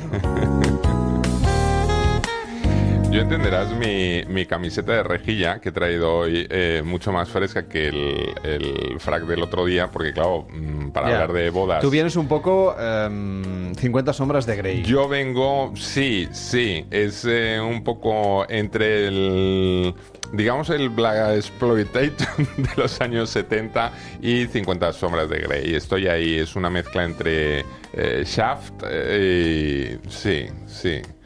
Y Christian Grey. Un poquito extraño, sí. Extraño. Como la música. Sí, es que la música a mí me recuerda a la radio de los 90, pero es que la historia es que íbamos a crear un ambiente romántico y más bien sensual. Sensual, Lo, sensual, del, lo, del, lo del saxofón y Kenny G ha hecho mucho daño. Entonces es algo que en este programa odiamos visceralmente, pero Sí, oye, hoy se nos sí. ha escapado el saxo. Vamos a intentar afinar un poquito la orquesta para ver si encontramos algo de música más apropiada, porque a mí, desde luego, lo del saxofón, excitarme me excita mm, poco. No, no, quizá algo, no sé, más, más cool, más, más sensual. A mí esto me, me, me echa abajo, ¿eh? Pero vamos a hacer un ciclo de cine erótico. Sí, vamos a hacer un ciclo de cine erótico. No, no nos vamos al porno ni a cosas así muy tal. Buscamos el erotismo, el erotismo eh, sensual, el- las pelis de ahí lo de G. Sí, las pelis estas que te, mm, te, te- te- te- te, mm, ponen un poquillo sin necesidad de presentarte eh, escenas eh, muy, muy explícitas. Te ¿no? erizan el vello. Exacto. Otras cosas. También te pueden erizar otras cosas. El caso es que... Bueno, eh, vamos, a, vamos a ver si cambiamos de música. Es que esto del Kenny G, este, vale, no sé vale, si es Kenny G sí, o no, pero sí, el saxofón. Nos, nos va a echar por bajo. Bueno. Bueno. bueno, bueno, el técnico hoy no está muy fino. No, no, no le tenemos en sus mejores días. Pero bueno, vamos a intentar No, que me superarlo. dice que tiene otra cosa, venga. Sí. Ah, aquí esto ya es un poco más Bueno, peli vale, porno. Aquí ya nos Esto- hemos sí, esto puede ser ya más masajes, ¿no? Masaje, Tantra, más, más tántrico es todo esto. Pero bueno. Vale, me vale, ¿eh? Me vale. Mejor que el del saxo, me quedo con ello, ¿eh? Vale, perfecto. Wow, sí tenemos hasta gemidos. ¿Ves? Solo hay que darle una oportunidad más. Bueno, vamos a hablar de mm, películas, eh, no sé si eróticas o no, pero por lo menos un poquitito sensuales. Sí. Que nadie sí. se piense que vamos aquí a recomendar No, grandes no, no, éxitos de la pornografía no, desde no, ni mucho menos, ni nos garganta vamos a poner... profunda hasta, hasta ninguna de. Rocos y Freddy. ¿no? No, no, porque además no hace falta. Yo creo que eh, en este terreno ya no hace falta recomendación. Internet ha abierto las puertas a mm, todo lo que uno pueda imaginar y mm, yo creo que ninguno necesita un guía para, para introducirse en ese terreno. Pero en lo que es el cine eh, erótico, sí. Y yo creo que eh, mm, puede ser más que importante, más que útil el contar con una guía, ¿no? De, de- para hacerte un ciclo de cine erótico. ¿Qué películas verías en un ciclo de cine erótico? Que cuando esto llegue ahora de momento no lo tengo preparado el- la, guía real, el, el libro, eh, pero cuando aparezca sí que tendremos una selección de 12 películas y desde luego las recomendaciones que para disfrutar de un ciclo de cine erótico, las recomendaciones serán importantes, ¿eh? Claro, tú no También te hay que puedes, buscarse una pareja adecuada. Hombre, claro. Porque verse el cine erótico tú no te puedes meter ahí con toda la familia. Ah, no, no, no, por supuesto, no es para... A las 4 de la tarde. Sí, no es Des- para verlo a las 4 de la tarde des- el después domingo. de la paella. Exacto, con la suegra y No. con todo No, el no, no, no, no. arsenal familiar. Exacto. Esto no puede ser así. Ni esto puede ser para verlo mm, con el chandal. De- Tampoco. No. Hay que no, ponerse hay- como Exacto. un atuendo adecuado, Un atuendo una adecuado, alimentación adecuada. La iluminación muy importante. muy importante, eh, mm, Algo de beber, quizá una copita de cava fresquita, eh, algo que sea ya en sí que te traslade un poco a este universo sensual. Aquí cuando hacemos ciclos hay que prepararlo bien, no, no es llegar, encender la tele y ponerte una peli, no, no. Aquí hay que vivirlo y hay que sacarle todo el partido. Auguro que es de los que vas, vas a vender. De esta colección de Hace un ciclo, que está disponible en Amazon, eh, que solo ha salido el primero, que es el de las mujeres. Supermujeres. Supermujeres. Em, va a salir muy pronto también este de cine erótico, con propuestas como esta. Fuego en el cuerpo. Señora, ¿quieres follar? No lo sé. A lo mejor. Este sitio es simpático. Perdón. Entonces, ¿la oferta no sigue en pie? Soy un idiota. Seguramente iba dirigida a la vecina de al lado. Debes buscar la anfitriona de la casa. Bueno, en 1981 se estrenó esta película. Me da la sensación de que éramos mm, pelín más atrevidos que ahora, quizá. Mucho más. A principios de los 80 teníamos pelis donde eh, se iba bastante lejos y donde podíamos ver escenas realmente muy eróticas, muy eróticas. Fuego en el cuerpo es una película de Lawrence Kasdan. En realidad es puro cine negro, es una historia eh, de una femme fatal que seduce a, a Ned Racing, un joven abogado de Florida, y lo va metiendo en una espiral de la que el pobre tío no sabe cómo salir, más que nada porque está absolutamente fascinado por ella, ¿no? Eh, el personaje de Matty Walker lo interpreta magníficamente Kathleen Turner, en el que bajo mi punto de vista es el mejor papel de su carrera y es este tipo de, de mujer fatal, bellísima, eh, mm, que es un verdadero cañón en, en la cama y que a él le tiene absorbido los sesos. O sea, es tan, tan fácil eh, entender lo que ocurre en, en esta película que yo creo que es lo que la, la convirtió en todo un éxito de los años 80.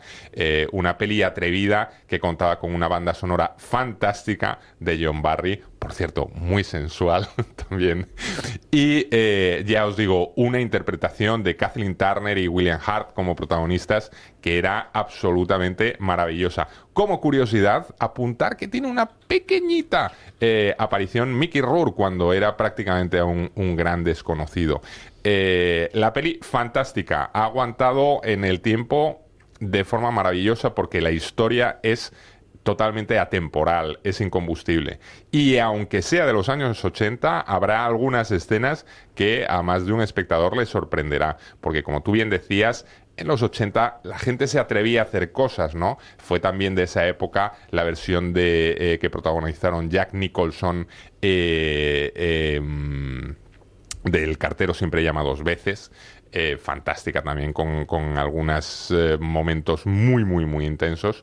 Y fue una década bastante prodigiosa uh, para lo que fue el, el, cine erótico. Luego ya, llegados los 90, todavía tendríamos cosas, ¿eh? eh veríamos la, la versión... Hombre, instinto básico. Sí, Instinto Básico de Paul Verhoeven, la versión que hizo Jean-Jacques Anot de El Amante, incluso esos lazos ardientes de los hermanos Wachowski antes de hacer eh, Matrix, que eran todas películas muy, muy sugerentes. Pero poco a poco, digamos, se fue perdiendo el, el, furor de, de, los 80. Es que los 80... Bueno, también en los 80 se hicieron algunas... En fin, no sé cómo calificarlo. Recordemos que se estrenó Porky's en el año 81 sí, también. Sí, también. Que también me entraría dentro del cine erótico. Bueno, pero era, muy erótico. Era no más como el cine picantón. Yo creo que fue un poco eh, la herencia de lo que aquí en España habíamos conocido muy bien con las, las producciones de Frade, ¿no? Protagonizadas por Esteso y Pajares. O en Italia también se habían hecho un montón de comedias de estas picantonas que, bueno, la gracieta era sobre todo, pues eso, que se le diera un pecho a una de las protagonistas, una cosa así. Pero este cine erótico más elaborado, eh, tipo fuego en el cuerpo, yo creo que tuvo mmm, una mayor continuidad en, en películas eh, que no tocaban precisamente la, la, comedia, sino que iban siempre al borde de argumentos o tramas un poco tormentosas. Tenemos alguna propuesta también de esta década, del sí. año 2016. Proponemos la película La doncella. Película coreana, por cierto. Hmm. 고아야, 애비가 부자였고 이모부는 말 그대로 후견일 뿐 재산은 시대 꼬꼬야. Park Chan-wook es quien se pone a, a la dirección de esta propuesta cinematográfica que también tiene un, en fin, un punto erótico muy exótico, no solamente Sí. porque sea coreana, La- la- sino porque tiene, un, en fin, una manera de filmar diferente a lo que estamos acostumbrados La aquí. peli es absolutamente fantástica. Nosotros os ponemos el, el tráiler en coreano porque sabemos que parte de nuestros oyentes eh, practican el coreano, les gusta. Hombre, pero que son de los de ver películas en versión original, También. con subtítulos. Pero yo eh, os pongo en antecedentes y os eh, advierto que La doncella está disponible ya en muchas plataformas digitales, ¿vale? Muchas plataformas digitales en versión también doblada. Es una peli que eh, la podéis encontrar doblada, pese a ser coreana y que parezca que digas, bueno, ¿qué es esto? Tiene una extensión de 145 minutos que puede asustar a más de uno y decir, ¡ay, madre mía! Una peli ambientada en la Corea de la década de 1930, con actores que no conozco de nada. De 145 minutos, yo en este jardín no me meto. Error. Te tienes que meter porque es una de las mejores películas que se estrenaron el año pasado. Es una película que en sí merece muchísimo la pena porque es una historia absolutamente maravillosa. Pero también porque viene a colación con esto que estamos hablando del cine erótico. Es una eh, historia repleta de erotismo, pero de un erotismo además llevado a la pantalla a través del color, a través de la imagen, a través de mm, la metáfora, digamos, que eh, yo creo que está absolutamente fantástica. Tiene momentos increíbles. Es eh, una película que os aseguro no os dejará indiferente en absoluto. La historia es muy sencillita. La historia es de una chica que es, bueno, eh, mm, forma parte como de una cuadrilla de, de ladronzuelos, que entonces lo que hacen es colocarla como doncella dentro de una mansión de una eh, rica mujer japonesa, con el propósito de, bueno, crear ahí una trama para que a uno de los ladrones le hagan pasar por un famoso conde e intenten eh, que la, la, mm, dueña de la mansión se enamore de él y entonces así se casen y bueno, le puedan quitar todo el dinero. Es todo como una, una trama ahí que, que tienen eh, pertrechada entre estos ladronzuelos. Pero ¿qué es lo que pasa? Que la joven que entra como doncella empiece a tener un trato íntimo con la mm, dueña de la casa, empiezan a, bueno, a tener una cierta amistad y algo más que una simple amistad. Con lo cual todo se empieza a complicar un poco más. Porque entonces, ¿qué hace? ¿Sigue siendo fiel a su banda de ladrones o se deja llevar por estas nuevas experiencias que está experimentando? Tormentosa, mm, morbosa, lo tiene todo. La doncella, una peli que yo recomiendo vivamente, sobre todo para poner broche a este ciclo que hacemos esta semana de cine erótico. Pues lo estamos comentando aquí en Noches de Radio con una propuesta de cine, una sesión doble para disfrutar de esta madrugada tan especial con Pablo Mérida. Que vaya muy bien y muy buenas noches. Buenas noches. En Onda Cero, Noches de Radio, Carlas Lamelo.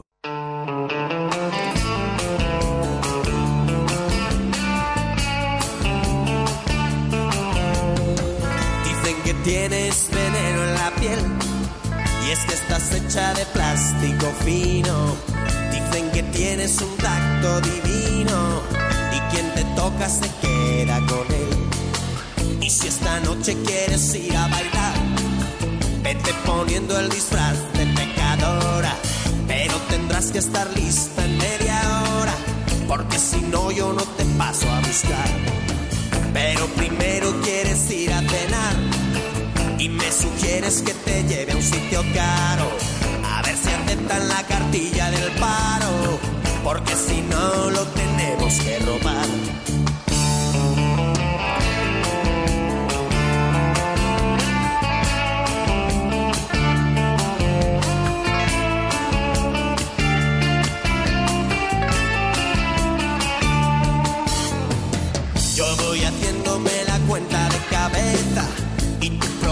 Tu sonrisa con esmero.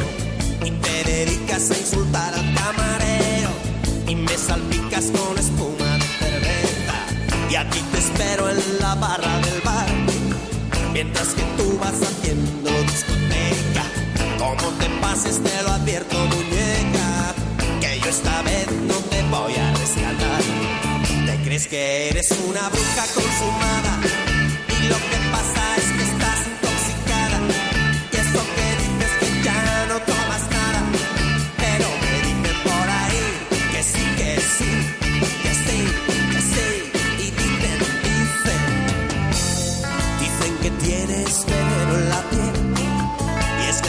hecha de plástico fino. Dicen que tienes un tacto divino. Y quien te toca se queda con él. Dices que yo no soy tu hombre ideal. Mientras ojeas con soltura una revista. Y me pregunto si tendrás alguna pista. O alguna foto de tu tal para cual. Te crees que eres una bruja consumada.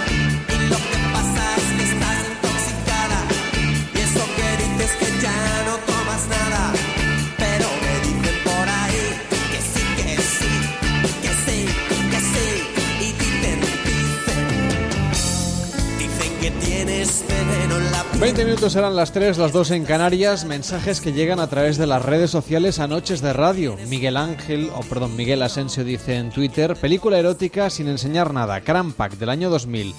De Sesgay, rodada en El Garraf y en Castelldefels. También tenemos comentarios que nos llegan a Facebook. Lugo Mem dice La vida de Adele como propuesta. O Sergio Patiño dice: Si no recuerdo mal, hace años los sábados de madrugada ponían estas películas en las autonómicas, en mi caso en Canal Now. Cualquiera de Emanuel o La historia de O, creo que se llaman así. Efectivamente, La historia de O es un clásico Mm. no solo del cine, sino de la literatura erótica. Sí, sí.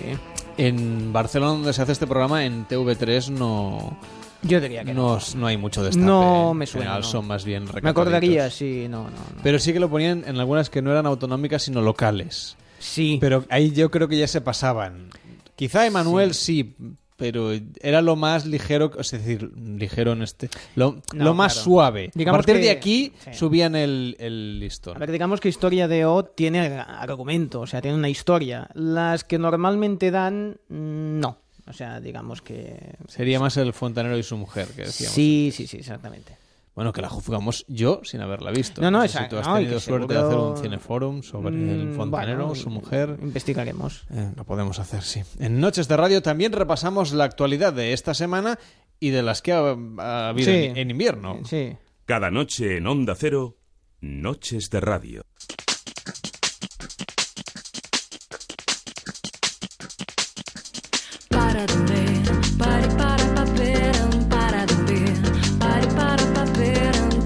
Y lo hacemos a través del top de actualidad. Ha sido David Sarballol el responsable de buscar noticias em, Hmm. curiosas. Sí, bueno. De aquellas que se convierten en virales en las redes sociales. Sí. Ya sabemos que no salen en el telediario. A ver, cada eso- vez, cada vez Bueno, más. Sí, eso Sí, es verdad. sí. Pero eso no le resta interés. Mm. Seguro que no son trascendentes. No. Pero para hablar de trascendencia ya le hemos dedicado la primera hora. Totalmente. O sea que también podemos Sí. hablar de, de cosas un poco más ligeritas. Muy ligeras en este caso. O, o un poco más apretaditas, como la primera noticia de hoy. Sí. Bueno, eh, tengo, tengo que irme, Duen, porque me, me, me esperan en el planeta Tierra. Que conste que no nos alegramos ni nos No. divertimos ni nos reímos en absoluto con las muertes ajenas por extrañas que parezcan y Mm. por sorprendentes que sean las circunstancias en las que se han producido. Dicho esto, hay que comentarlo porque Mm. Sí, ha pasado, es noticia además de hoy. Mm. Bueno, al menos la hemos sabido hoy. Sí, sí.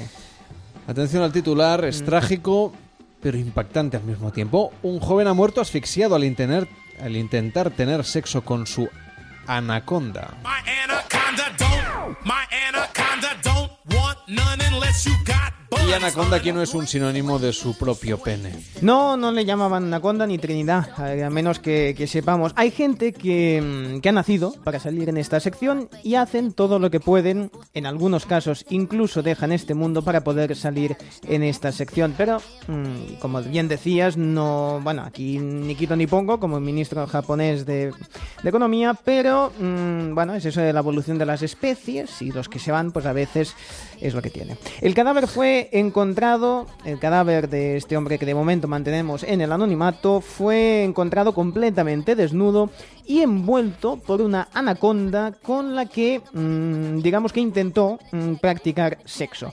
Parece ser que el susodicho además era reincidente, además de descerebrado, pues no era la primera vez que, digamos que llevaba a cabo este tipo de prácticas eh, sexuales. Que claro, una cosa es hacer la cobra y la otra es tirarse una anaconda, las cosas como son. Y no es que digamos, no, es que mi novio es el culebrilla. No, no, no era el culebrilla, ni que su novia se llamase Ana eh, y Conda de apellido. No, no, no, era un- una serpiente. Se trataba de D.B. Para estas alturas ya no hace falta mantenerle en el anonimato. Directamente se llamaba David Brown y solo tenía 22 años. Qué pena. En fin, tenía una gran cantidad de mascotas en casa. Parece que tenía perros, gatos, tarántulas, cerdos, serpientes, tortugas. Y imagino que alguna mosca y mosquitos, porque estas cosas las tenemos todos en casa. Hombre, y más con tanto bicho suelto. Sí, claro, eh, claro.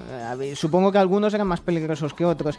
Atención a las declaraciones de uno de sus amigos, quien sabía de las prácticas sexuales de David con sus mascotas. Dice, siempre me dijo mm, que no hacía daño, daño a nadie y que los animales amaban tanto el sexo como los humanos. Bueno, y él decía, ¿quién soy yo para juzgar? extraño, se me hace Sí. extraño pensar cómo es la práctica en sí con la anaconda. Es complicado, es complicado, porque, claro, dices, ¿por dónde? Sí, no, igual era oral, pero claro, ya me entendéis, ¿no? Si además es... Bueno, en fin, es cómeme, cómeme, y claro, una serpiente de estas te puede comer entero. sí. El joven había acudido ya a urgencias en una ocasión el pasado mes de octubre, después de que uno de... Atención, es que claro, que uno de sus roedores perforó accidentalmente su ano y, atención, masticó su vía intestinal. Ole, qué bien.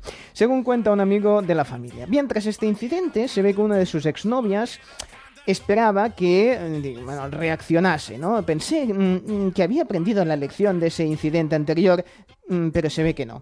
Bien, eh, sinceramente, bueno, que descanse en paz, pero merecía estar en esta sección.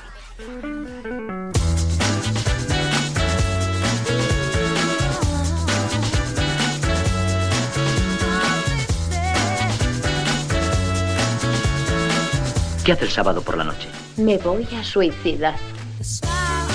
David Sarballó no nos van a hacer presentadores del telediario, ya No, te lo no, digo ahora. no, no, ya, Por ya lo ganas, empeño y entusiasmo que le pongamos a la historia. Lo sé, pero bueno, estas noticias también se tienen que comentar. Quién sabe, por ejemplo, esta dispara a un armadillo, que es un Mm. animal Precioso. un animal muy curioso. Sí. En fin, le dispara y la bola le rebota y le da en la cara. Venga. Ahí tenemos el armadillo mm, con sus declaraciones. Está diciendo, mm, mm, me estoy partiendo la caja con el tipo este que me ha ido a disparar. Atención porque un hombre que se mantiene en el anonimato, incluso antes de que le apliquemos el filtro, se encontró en su jardín un espécimen de armadillo. Característico del continente americano. Concretamente un Dasipodidae. Sí, sí. Dasipodidae. Armadillo le llamaban, sí. Son de la Eh, familia de los Cingulata. Sí, son muchos los Hemos cingulata. aprendido biología. No, está muy bien, que tenga algún sentido esta sección, si no. Eh, claro, digo, la noticia, mm, solo que te encontrases un armadillo en España, ya sería noticia y podría salir en esta sección. Pero claro, en este caso, lo que pasó fue que aquí se está, aquí se está cachondeando ya el armadillo del hombre que este le disparó. Bien, el cazador al verlo tuvo la mala idea de dispararle tres veces sobre él. Y una de las balas rebotó en el mamífero y acabó impactando en la mandíbula, así, por la cara. Eh, en Pobre es- armadillo que... No, no, en la cara de- del cazador. Tienen... Sí. Ya, por eso digo que no haberle disparado. No, exactamente. No, Pobre no, animalito. exactamente. Y él estaba por ahí. Sí, las cosas que hacen los En armadillos. total si es hacen que- 20 centímetros de, de alto, tampoco es un bicharraco que, te, No. que ponga en peligro tu vida como para dispararle. Sí, el chiste malo que no voy a decir es que, claro, eh, parece indefenso, pero está armadillo. Vale, bien, ya me voy. En eso de que le, le pegas dos balas y la tercera te sale gratis por la cara. Bien, este era el segundo. Bien, eh, resumiendo, que Larry Rove, eh, sheriff del condado de Cass, en Texas, ha afirmado que sí, que una de las balas le dio en la cara y que de momento no se ha encontrado el cuerpo del armadillo. Por lo, atención, y esto es literal, ¿eh? por lo que se piensa que pudo huir con vida. Sí, claro. Lo chungo sería que hubiese huido una vez muerto. ¿eh? Se nota que mm, están viendo demasiado Juego de Tronos, Armadillo is coming y estas cosas. Vamos a ver, si se ha fugado, en principio está vivo. Queremos saber más de, de este animal y que, como claro, como pasa con las tortugas, pues tiene un caparazón. Lo que pasa es que, claro, no sabíamos de tortugas que devuelvan balas, menos las tortugas ninja. Desde aquí pedimos ya mismo los armadillos ninja, película mm, en, en la plataforma que sea, pero yo la quiero. Yo le veo mucho futuro. Ahora que Netflix acaba de comprar una, una empresa de estas de cómics, una editorial de cómics, Perfecto. pues que haga un superhéroe que sea un armadillo. O el, el armadillo men. Idea os la regalamos aquí en Noches de Radio.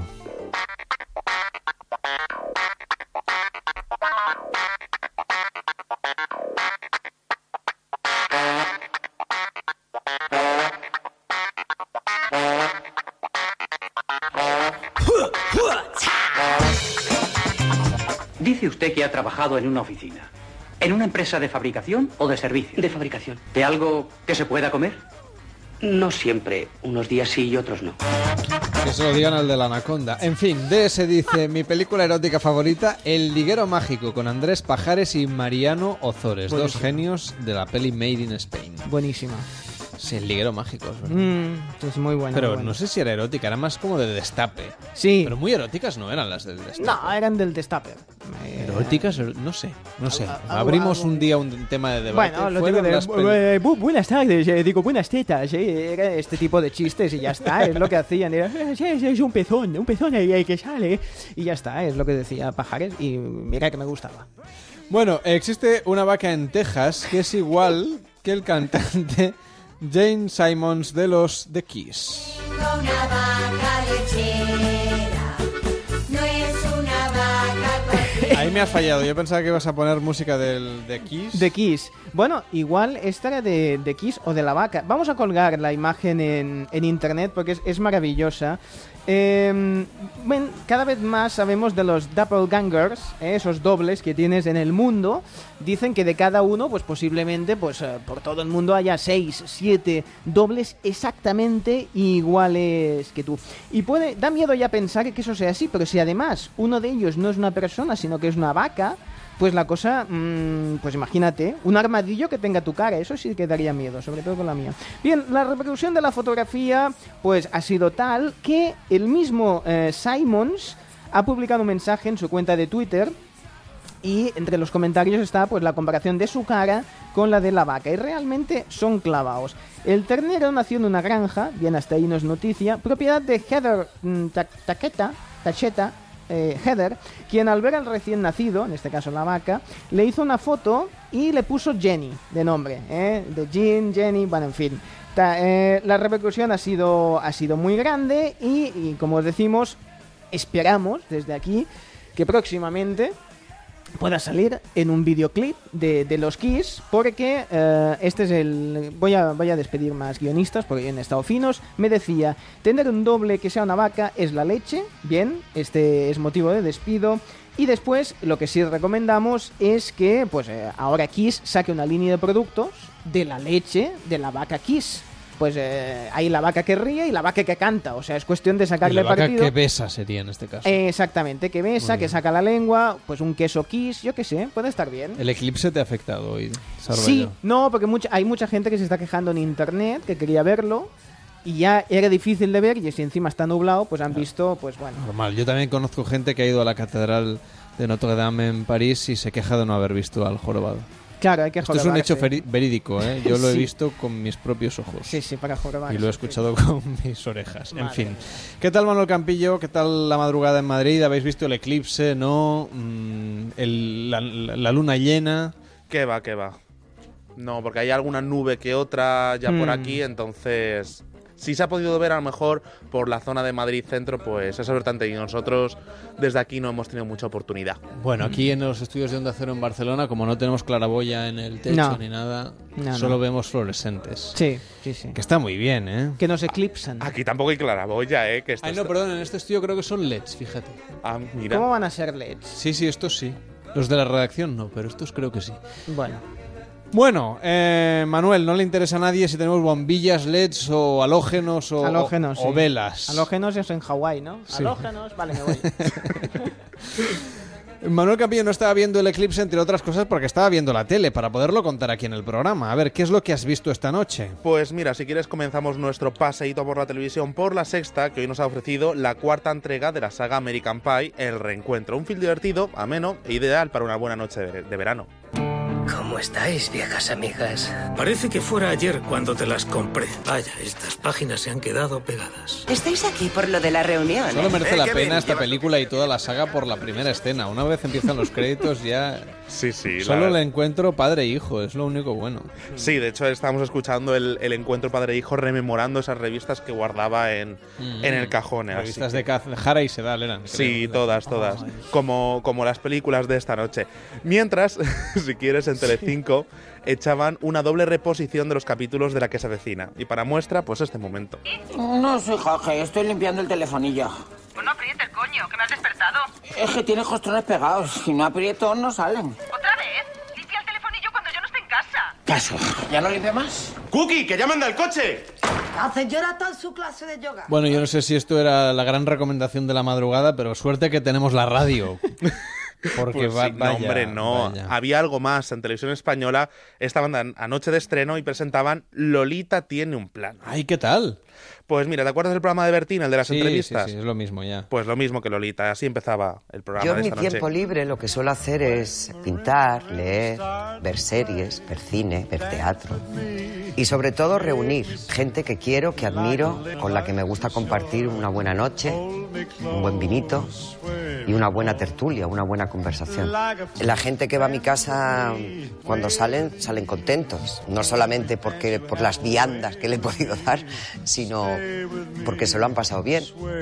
Dicen que soy buena anfitriona. Quizá lo tendrán que decir cuando salgan de aquí. Yo me imagino que la gente saldrá. Bueno, ¿y de qué va todo esto? Es decir, Pues podríamos pensar, dime. No digo, iba a decir que parece que en este país no hay periodistas que sepan hacer entrevistas, que las entrevistas en la tele las tenga que hacer gente que se dedica a otros menesteres. Pero a ver, cuéntanos. Así es, pues podríamos pensar en un primer momento que el plan de Lolita podía pasar por cómo escapar de prisión, por ejemplo, o cómo engordar 25 kilos y luego adelgazarlos, por hacer algo original de vez en cuando. Pero no, la apuesta de televisión española ha pasado por hacer algo que funcionaba, que cada vez funciona peor, y en un formato que está explotado. No, lo siguiente.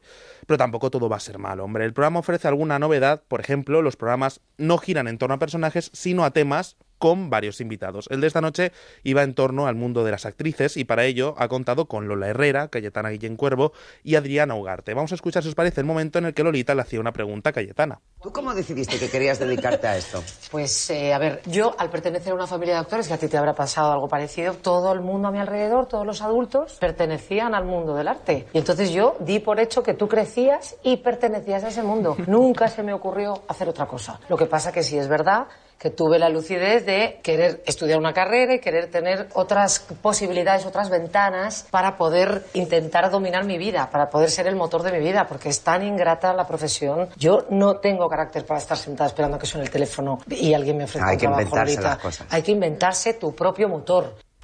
Además, de sorpresa, Lolita ha invitado a mitad del programa a Edu Soto, quien se quedó para la charla. Pero el programa no solo ha querido ofrecernos la novedad de hablar solo de los temas. Edu, Edu Soto.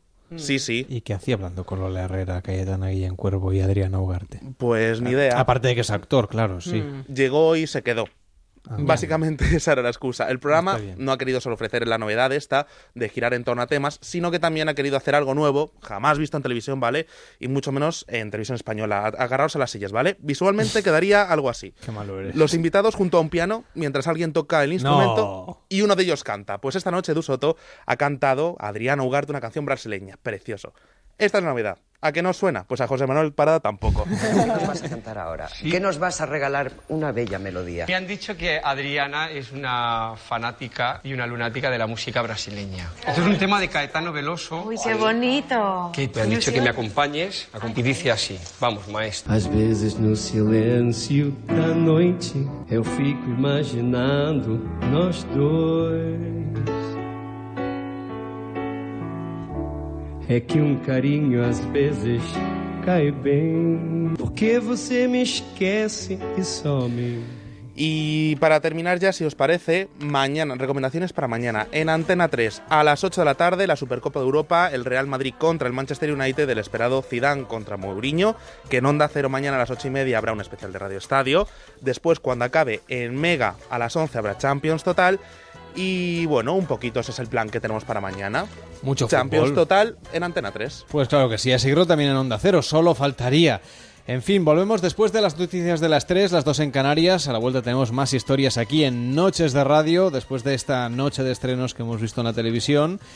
Y, en fin, que la hemos contado a la mar de bien, porque había que contarlo, que era noticia de esta misma madrugada. Bueno, a la vuelta seguiremos hablando de televisión y también hablaremos, quién sabe, si de lo que nos contarán mañana los periódicos. Son las 3, las 2 en Canarias.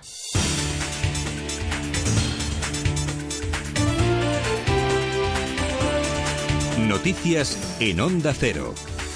Buenas noches. La Mesa de la Unidad Democrática ha convocado a los venezolanos a una nueva protesta este martes contra la Asamblea Nacional Constituyente instalada por el régimen chavista. La oposición llama a manifestarse desde las 12 del mediodía y hasta las 6 de la tarde por todo el país. El Parlamento, mientras ha aprobado por unanimidad de los diputados opositores un documento de rechazo al organismo recién formalizado. En ese texto reafirma que no reconoce la Asamblea Nacional y denuncia la naturaleza dictatorial de esta junta oficialista cuyos dirigentes amenazan con inhabilitar a los líderes opositores que han promovido protestas antigubernamentales. Además, defiende a la fiscal general Luisa Ortega destituida por el presidente Maduro. En el nuevo llamamiento a la calle, la MUD insiste en que la única forma de ganar es no rendirse. Juan Guaidó es uno de sus diputados. No enfríen la calle.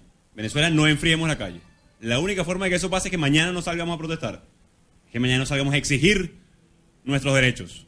Convocamos de nuevo al todo el pueblo de Venezuela. Estamos la piedra de tranca de una dictadura que pretende atropellar con el único argumento que le queda, que es el de las, de las armas. Mariano Rajoy ha defendido al sector turístico que en las últimas semanas ha recibido los ataques de grupos radicales. El presidente del Gobierno ha afirmado que hay que cuidar y mimar a esta industria y no tratar a patadas a los que visitan a España.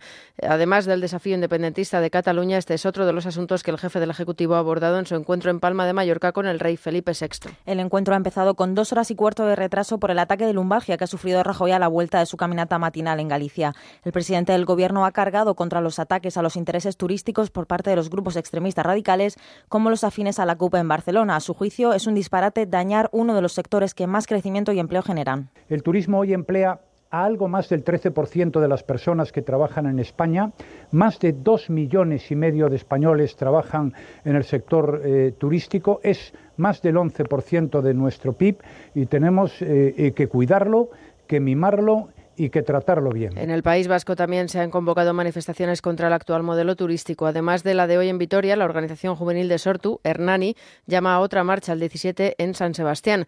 El coordinador general de EH Bildu, Arnaldo Otegui, se ha pronunciado al respecto. Dice que los ataques en Cataluña no son dinámicas adecuadas y que en el caso del País Vasco solo están a favor de la regulación del sector. Nosotros no estamos contra los turistas, nosotros todos y todas somos turistas y por lo tanto sería absurdo estar en contra del turismo porque todos lo practicamos. Y en segundo lugar, no estamos ni en el go home ni en el aquí no pasa nada. Aquí también hay problemas y hay que ponerlos encima de la mesa. Y vuelvo a repetir, poner encima de la mesa un debate sobre el modelo turístico no es estar en contra del turismo, como poner un debate sobre el modelo energético no es estar en contra de la energía. Esta es nuestra posición. Francia, Reino Unido, Suecia y Suiza están analizando varias partidas de huevos procedentes de Holanda y Alemania por el caso de fipronil, un pesticida prohibido para uso alimentario en la Unión Europea. El caso está siendo investigado judicialmente por Bélgica y Holanda. En Bélgica, la Agencia Federal para la Seguridad de la Cadena Alimentaria ha bloqueado la actividad de varias granjas. El gobierno comparecerá el miércoles para dar explicaciones sobre el asunto. También en Holanda se mantiene bloqueada la actividad de casi 200 granjas y los productores cifran sus pérdidas en varios millones de euros por la escasez de este producto. Desde la Comisión Europea recuerdan que es responsabilidad de las autoridades nacionales investigar el asunto. Así que permítanme que les recuerde que estamos hablando de los mismos tres Estados miembros que están preocupados y que ya lo han notificado para alertar y compartir la información para que todo el mundo sepa que esto afecta solo a Suecia, Suiza y Francia. Y las autoridades británicas tienen que hacer comprobaciones porque estos huevos se pueden rastrear. Este martes se va a retomar la búsqueda del joven de Gambia que desapareció el domingo por la tarde en las aguas del pantano de la Cuerda del Pozo, en Soria. Hoy se va a incorporar un helicóptero de la Guardia Civil a la búsqueda de este hombre cuya pista se perdió tras tirarse al agua desde un patín acuático en el que iba con otros tres amigos. Y en deportes, Alberto Contador anuncia su retirada tras la Vuelta a España. El ganador de dos Tours de Francia, tres vueltas a España y un Giro de Italia ha dicho que será su última carrera como ciclista profesional. A los 34 años, el corredor de Pintos asegura que se baja de la bicicleta sin pena y considera que la mejor forma de despedirse de las competiciones es corriendo el último desafío en su país. Informaros de dos cosas. Una es que participaré en la próxima Vuelta a España y la segunda es que será mi última carrera como ciclista profesional. Lo digo contento, no lo digo con, con pena, eh, es una decisión que he pensado muy bien, no creo que, que haya una despedida mejor que, que, en la carrera de casa y, y en mi país. España se queda sin uno de los mejores escaladores y el mejor en grandes carreras por etapas. Contador que también ganó el Tour de 2010 y el Giro de 2011, aunque le fueron retirados tras dar positivo en un control antidopaje, se despide así tras 14 años de carrera. Más noticias a las 4, las 3 en Canarias y de forma permanente en Onda 0.es. Síguenos por internet en ondacero.es.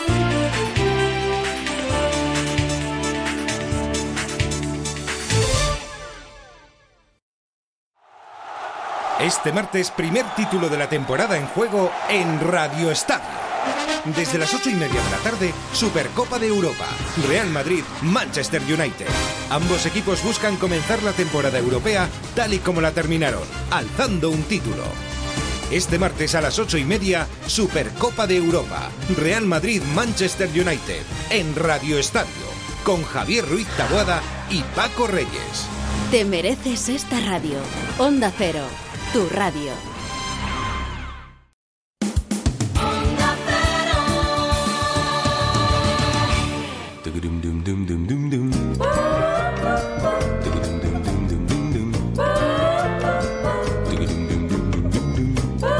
En Onda Cero, Noches de Radio, Carlas Lamelo.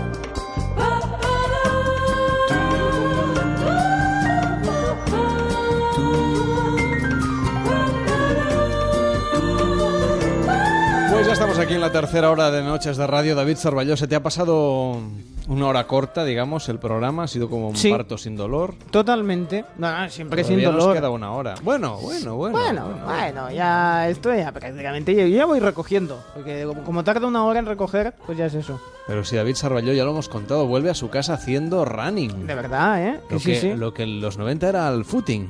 Sí, yo he pasado por todas esas épocas. Cuando era correr, luego footing. Sí, pero tú ibas con running. chándal de táctil y cinta de esta de, de Mm, algodón No, en la tanto no, porque yo paso mucho calor. Es una entonces pena. mm, me gusta ir cortito.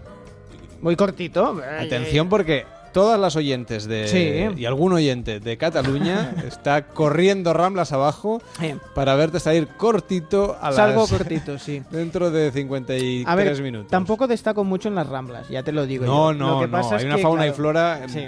Que te hace la competencia. Eso sí, voy con mi mochilita, porque claro, llevo la, repa- la ropa de persona normal eh, ahora actualmente, luego me cambio y voy con mi mochilita. ahí Pero está no te, no te prives de nada, vente a hacer el programa directamente con mallas y, Sí, sí, y sí, como- camiseta de tirantes. como la Si- abeja, sí. Si total en la radio no se nos ve. No, eso es cierto. Bueno, el jueves vendré normal. Que Sí, el jueves sí que hacemos eh, sex shop en directo. sí, exacto. No, pero bueno, no sé. ¿Cómo se llaman los, los sitios estos donde había cabinas? O hay cabinas, no sé si existe. Ah, Peep show. Peep Pues le show, vamos a llamar sí. Peep Show a los Vamos a hacer un ahora, Show. un Sí, Peep Show, bueno, sí. ya puestos, ya. sí. ¿Verdad que sí? Sí. Pues nada, mañana va a llover en Barcelona, Mm. también va a llover en Bilbao, está previsto, vaya, no sé si va a llover o no, pero está previsto, es lo que dice la previsión meteorológica, y en La Rioja también van a tener bastante probabilidad de lluvia. Por ejemplo, en Sojuela o en San Vicente de Sonsierra Ah, sí. o en... ¿De qué se ríe usted, señor Punset? Bueno, que es No le verdad. esperaba yo a usted hasta no, ahora. bueno, estaba escuchando. Sí. Llevo. Eso está bien, en la radio es muy útil. Hoy me quedo los siete días. Después del fin de semana escucho a Gema. Y hoy estoy aquí escuchándoos todos y intervengo cuando tengo algo que decir, ¿no? Y yo he estado ahí hablando de ciencia. Así va a llover, ¿no? Ha estado viendo, sí, ha estado viendo usted el, el eclipse. No me he quedado frito. Pero ya he visto muchos de varios planetas, además. Es fantástico. Quiero un poco de pan de molde. Pues mire, no le Ah. digo que no. Yo cualquier cosa que sea comestible hasta ahora... Si quiere comerme rebanado, lo tengo aquí preparado. Bueno, en fin. Pasan cosas en este programa que, Sí. yo no, que yo no controlo. En fin, son las 3 y 9, las 2 y 9 en Canarias. ¿Qué hora es en, en Punsetlandia? En Punsetlandia es antes de ayer, porque sí, me he Son las cosas de las moléculas. ¿no? Claro, todo depende de los genes. Por cierto, su rostro es muy atractivo, carece de fluctuaciones asimétricas. ¿Qué le parece? Nunca me habían dicho nada semejante. Bueno, se puede usted quedar aquí, ¿eh? Ah, vale, sí. ¿Quiere que le traigamos algo para el pan de molde? Un poco de Bueno, un mermelada. poco de aceite sí, porque lo tengo seco a la rebanada. aceite, bueno. No- aceite no sé si encontraríamos en la reacción. Pero vamos a dejarlo ahí, que es de broma muy fácil. En fin, eh, David, yo no sé si puedes Sí. echarle una mano al señor Punset y le Sí, le acompaño, de- sí, le acompaño un sitio. a la salida. sí. En fin, que arranca la tercera hora de Noches de Radio. Por cierto, la próxima semana, a partir de la una y media, doce y media en Canarias, ahí empezaremos media horita más tarde que esta Mm. semana, pero nos vamos a quedar hasta las cinco.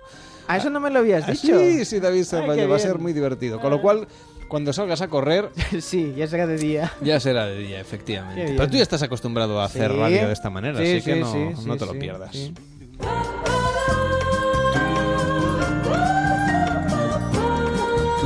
Cada noche en Onda Cero, Noches de Radio, con Carlas Lamelo.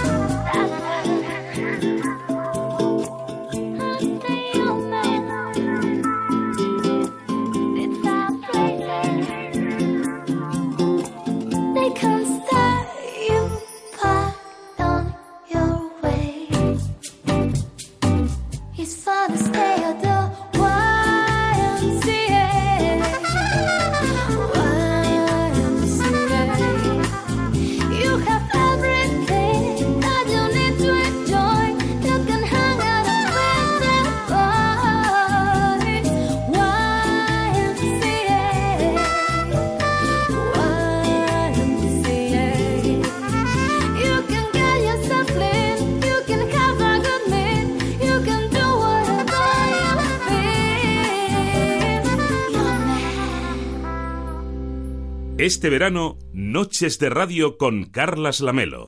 La televisión pronto llegará y yo te cantaré y tú me verás. La televisión pronto llegará. Yo te cantaré y tú me verás. Vísteme bien, mamá, vísteme bien, vísteme bien, que voy a transmitir que no hace falta tener buena voz, hay que lucir bastante el figurín.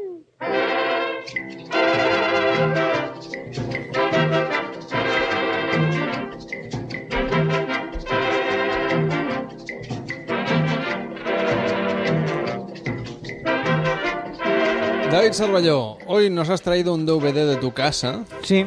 Bueno, tengo la, tengo la, Ah, La serie completa. serie completa, me, sí. he dado la- me he dado cuenta al ver Sí, una sí. caja como doble o triple. Sí, sí, sí, era, era doble esta. ¿Y, y te la pones en casa de vez en cuando? La he visto entera y voy a volverla a ver mm, después de haber recuperado para hoy algunos fragmentos porque soy mega fan. Me he visto las siete temporadas y es que hoy vamos a hablar de las chicas de oro. Ahora es cuando decía, las chicas de oro. Siete temporadas, ¿eh? desde, desde el año 1985 hasta 1992. Si preguntásemos a la gente de cuándo es esta serie, pues yo estoy convencido que mucha gente diría que es de antes, que es de mucho antes de 1992. No te imaginas que al mismo tiempo que ahora estamos celebrando los, los 25 años de los Juegos Olímpicos, pues que la gente se imagina que al mismo tiempo aún estaban dando eh, las chicas de oro. Y no solo esto, sino que cuando terminó, aún, aún los personajes duraron Bueno, más. La pusieron en televisión española en la Sí. 2. No Sí. sé, pero mucho tiempo. Mucho tiempo, mucho tiempo. Incluso tuvo un, digamos, un spin-off, que era un hotel de oro, en la que todas, menos Dorothy, ah, estaban, estaban durante dos años, mm, siguieron los personajes que montaban. y en televisión española hicieron una versión con Luego hablaremos de, esa, de esa versión, sí, sí, sí.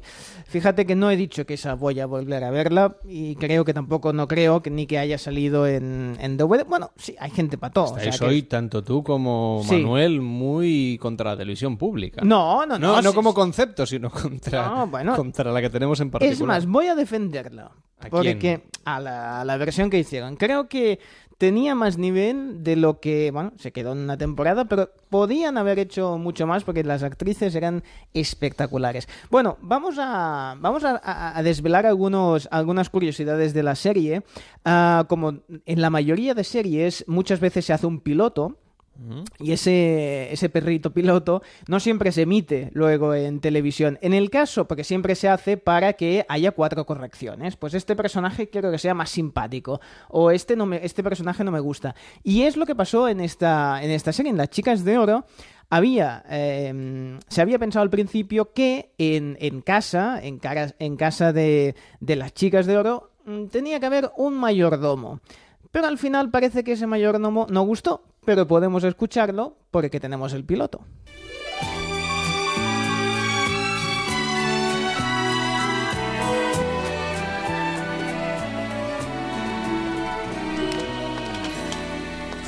Hoy he dado una clase.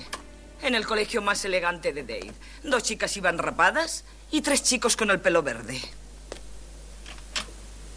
Es su forma de expresarse. Yo también me expresé. Les dije, largaos, sois demasiado feos para miraros. Sus padres han protestado.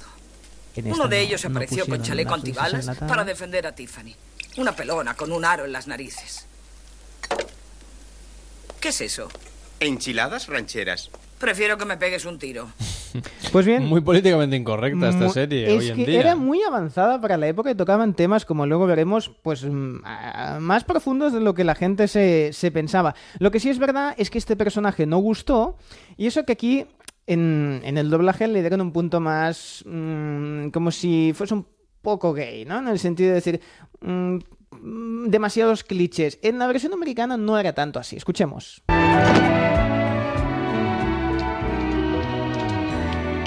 Además que sí I había taught a risas. class today. The finest school in Dade County. Two girls had shaved heads. Tenía una and voz three mucho más masculina, por cierto. La protagonista. They're ¿no? expressing themselves. Well, I expressed myself. I told them they had to leave. They were too ugly to look at. now the parents are mad. A father came in in a three-piece suit and defended Tiffany, a bald girl with a nose ring. Aquí viene el, el mayordomo. What's that? Enchiladas rancheros. Why don't you just shoot me? Pues bien. Sí, el personaje no, no gustó. Lo que sí ya... Sí, se lo cargaron, solo Y aparece en el episodio piloto. Solo en el piloto. Y lo que sí es, eh, es una de las Pero curiosidades... era un mayordomo muy peculiar porque Muy llevaba una peculiar. camisa, bueno, muy de Miami, digamos. Muy de Miami, sí, Era sí, donde sí. vivían las chicas de oro. Era el concepto Bueno, de Florida, jugar- no sé exactamente si era Miami. No, Miami, Miami. Era jugar con los, con los clichés. Lo que sí es conocido, y ya en el piloto, eh, cada actriz tenía su papel como tal, pero en un principio había dos actrices que hicieron el casting para hacer papeles diferentes. La que hacía de, de Rose, que era Betty White, en principio tenía que hacer, de Blanche, es decir, la que todos conocemos como la que era tontita, tenía que hacer el papel de la seductora. Imagínate cómo de diferente podía haber sido. Incluso hay algún vídeo por ahí donde se puede ver cómo hacían ese casting.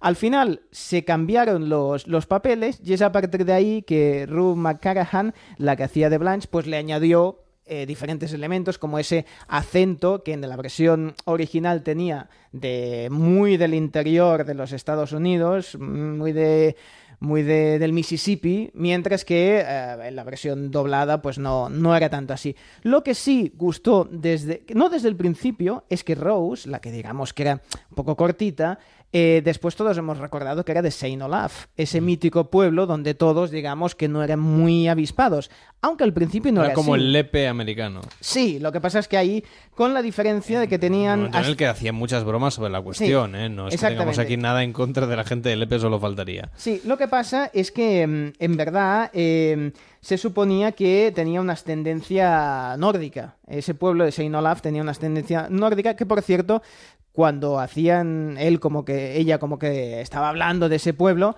hacía referencias en un idioma que no existe, se lo inventaban, pero era parte de la, de la gracia. Lo que pasa es que una vez ya conocíamos las historias de Saint Olaf, eran eh, en boca de Rose eran tronchantes. Un día reuní el valor suficiente y fui a ver a la malvada vieja Hill Copper y le pregunté por qué siempre fruncía el ceño. Resulta que la pobre había nacido sin músculos de la risa. Entonces le expliqué que una sonrisa no era más que un ceño fruncido al revés. Y a partir de ese día, cada vez que nos cruzábamos por la calle, me saludaba haciendo el pino.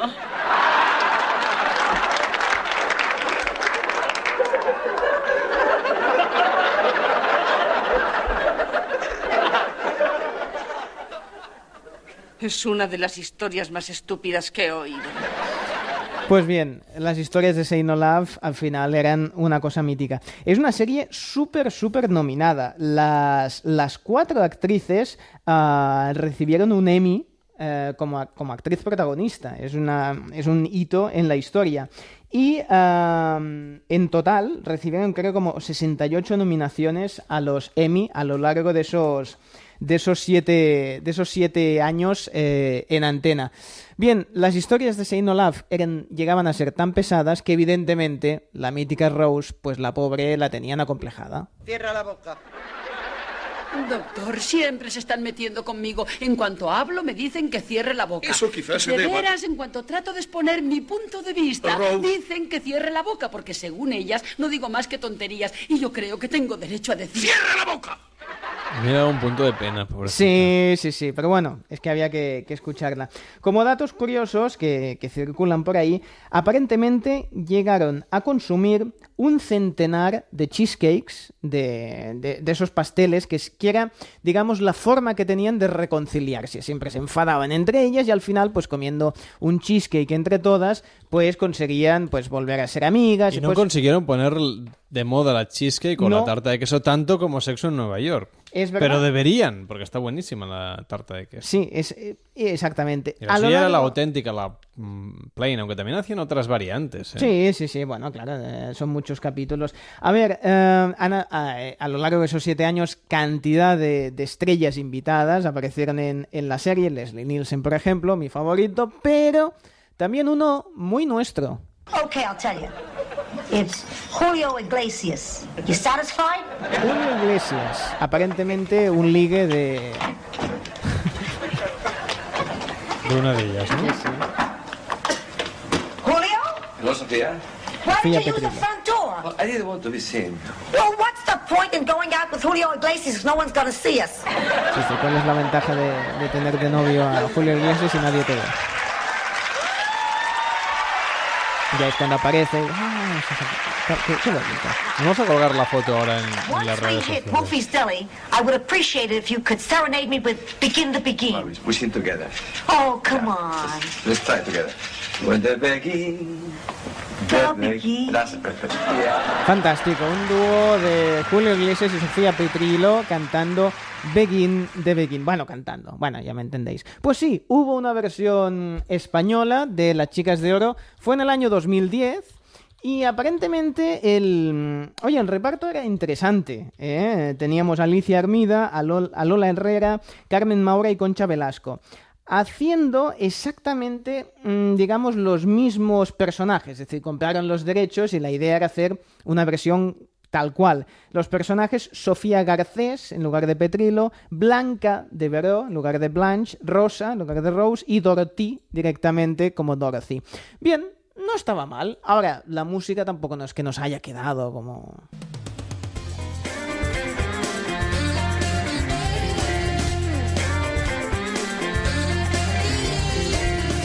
Solo una temporada, ¿eh? Por eso. Bueno, quizá la recuperan, quién sabe, ahora que estamos en época revival del todo, donde todo vuelve una y otra vez a la televisión. Los chistes no estaban tan mal, escucha, escucha. Bueno, quiero decirte que yo tenía un recuerdo peor de lo que... Ay, las chicas Ay, con jingle y todo, qué bonito. Anda que con la Pamelita no dejabas ver de delante. Para una vez que viene a España Madonna, mamá, yo me pongo de todo. De todo. Es una artista completa. ¡Qué maravilla! ¡Qué agilidad! ¿Viste hasta dónde levanta la pierna? A mí me ha encantado, a mí me ha encantado. Pero Madonna en italiano no quiere decir virgen. Entonces a esta le deberían haber puesto la guarra Magdalena. ¡Mamá! Bueno, pues quítale lo de Magdalena. No deberías decir eso, que tú eres una vieja moderna. Y tú una menopáusica medio tonta. Pues no te ofendas, pero te tendría que haber gustado. Mm, A mí lo que me hubiera gustado es estar bailando con esos chulazos que la rodeaban, ¿no? ¿Habéis visto que me... Sí, mira, hace cosas en el escenario que yo nunca hice con mi esposo. Especifica, ¿a qué te refieres? A cantar, porque lo de los meneos esta ni los ha soñado en su vida. Meterse conmigo, meterse conmigo. Dios mío, ¿qué es esto? El salón hecho un Cristo, anda que la pregunta. ¡Me han robado! Claro, como sales con cualquiera. No digas tonterías. Entonces que calle para siempre. Todavía pueden estar aquí. ¿Quién es? Los niños de San Ildefonso, ¿qué os había dicho? Los ladrones, ¿quién va a ser? En fin, tenían los mismos giros de personajes, es decir, esas respuestas sarcásticas, pero no terminó de, de cuajar, aunque, como os digo, pues el, el reparto era, era muy digno. Como os decía, y ya para terminar, la serie original, aunque tenga ese, digamos, ese recuerdo como que era muy muy cursi, muy antigua, en verdad tocaban temas que para la época eran muy avanzados, ya se hablaba de- del SIDA, del maltrato, de un montón de cosas que era necesario tocar en, en televisión y en las series, eso sí, siempre con ese buen sentido del humor. Veamos, tenemos loción bronceadora para antes y después y media docena de novelas de amor y de aventuras. Ya está todo. ¿Qué más necesitamos para un crucero? Chicas, tal vez necesitemos algo más. ¿Por qué? ¿Qué nos falta? Veamos, vamos a pasar un romántico fin de semana en las Bahamas con Jeff, Riff y Randy, ¿no? Dadas las circunstancias, ¿no sería mala idea llevar alguna protección? ¿Qué clase de protección? Dos guardaespaldas con metralleta. Mujer, Blanche se refiere a... ¿Unas chocolatinas? Más abajo. Ah, una bolsa de nemas. A la derecha. ¿Un dentífrico? ¡Condones, Rose! ¡Condones, condones, condones! Cálmese, tenga la bondad. ¿Ha estado en Chirón? Bueno, ¿qué me decís? Pues eh, que no es una mala idea, pero me da un poco de vergüenza. a mí mucha. ¿Vergüenza? No hay ningún motivo para avergonzarse. Los empleados son muy discretos y este es un asunto privado. Compremos lo que compremos, es tan solo asunto nuestro. Por favor, yo me llevaré uno de estos. Y yo eh, también. A mí estos. ¿Veis qué sencillo ha sido? Yo, quiero que me des el precio de unos condones. Verás, aquí hay unas clientas que quieren llevarse unos cuantos estuches de profilácticos King George. ¿De piel de cordero o ultrasensibles? Dos de ellas los de piel de cordero. Y la rubia unos ultrasensibles en negro. Pues sí, ellas querían pasar desapercibidas, pero las terminan en eh, un sentido del humor muy bueno y que ya os digo, vale la pena intentar recuperarlo. Las Chicas de Oro, la propuesta de aquella televisión vintage que estamos Mm. recuperando aquí en Noches de Radio de la mano de David Cervelló, que hoy nos ha confesado, que es una confesión que está muy bien, Sí. que tiene los DVD Los en su casa y los ha traído aquí a la radio Ujú. para sacar estos fragmentos que nos han llevado, pues eso, a, a- a- hace ya unos cuantos años. Sí, ¿eh? sí. O sea, hace Eh, más de 85 25 años. al 92. Hace 25 años que se acabó Las Chicas de Oro y nosotros la hemos querido recuperar aquí en Noches de Radio en el punto de las 3 y media, las 2 y media en Canarias. Hoy un día, el de hoy, en el que además han pasado otras cosas que queremos comentar aquí. Sí, entonces siempre me lo preguntan y yo Y usted, usted era fan de la... Ya, ya sé yo quién es usted. Cuando oigo Hola. las interferencias ya me doy cuenta de que ha pasado algo con el cable este que anda suelto en el estudio. Sí. Y Hay ya- mucho cable suelto aquí en el estudio. Sí, sí. Y Sí, se nos sí, cruza la sí. señal con esa radio pirata en la que usted, no sé si trabaja o, o habla por la radio. No, ¿qué soy hace? autónomo. Entonces trabaja, ¿no? Sí, sí, Mucho. sí. Usted, sí, usted soy no vacaciones. Tengo una ni- salud, ni fiesta, una ni cosa. nada. uy, sí, sí, Bueno, además, sí. como usted va a saber, como es vidente, puede saber cuándo va a tener la gripe, un constipado o se, o se va a romper un pie. Exactamente. Pues. eh, Bien, bien, bien, Digo yo bien. que usted estará en plena forma este mes de agosto. Sí. ¿Veía usted las chicas de oro? Sí, las conocía, sí, sí, me venían mucho a la consulta, me preguntaban por su futuro y yo les iba diciendo, muy bien, sí, sí. Bueno, hoy quieren hacerme una pregunta, ¿no ustedes? Sí. Bueno, sí, pues les vamos a contestar. ¿Está usted ya tirando las cartas? Tengo Quiero las decir, cartas aquí preparadas. Barajándolas o cómo Sí. funciona esto del, Bueno, hay que de poner la cartomancia. la cartomancia, la huevomancia, las- los huevos sorpresa, todas estas cosas yo hago las mancias, incluso la rotulomancia, que es con los rotuladores fluorescentes, vas subrayando hasta que te quedas sin tinta y entonces el que queda menos sombreado, esa es la respuesta correcta. Bien, pero eso gasta mucho y ahora no está el horno para bollos. Bien, entonces lo vamos a hacer con el método tradicional champanoise, que consiste en coger unas cartas, ponerlas, el nombre de los dos equipos por los que me vais a preguntar y entonces sabremos quién se lleva el título. La pregunta es... Ah, tengo que hacerme yo mismo la no, que pregunta. se la haga David Servallo. No, ya me la hago yo para el caso. El pobre lo tengo ahí atado. Eh, vamos a ver, ¿quieren saber ustedes qué equipo va a ganar la Supercopa de Europa? Pero vamos a ver, ¿cómo Sí. vamos a contar aquí en Onda Cero? Sí. ¿Quién va a ganar la Supercopa de Europa antes de que se celebren los partidos? Porque entonces el Radio Estadio ya no tendrá ningún interés, ninguna emoción. a saber ni- cómo vamos a saber, pues porque nuestros oyentes así ya saben lo que se van a encontrar. Juega Manu, que se debe llamar Manuel, contra el Real Madrid. Tiene Y usted un ojo de lince. Bueno, eso lo ponen todos los periódicos. ¿Qué no ve la, la prensa deportiva? Sí, sí, Bien. Juegan a las 8.45 en el estadio Philip Filip segundo de Macedonia, en Skopje.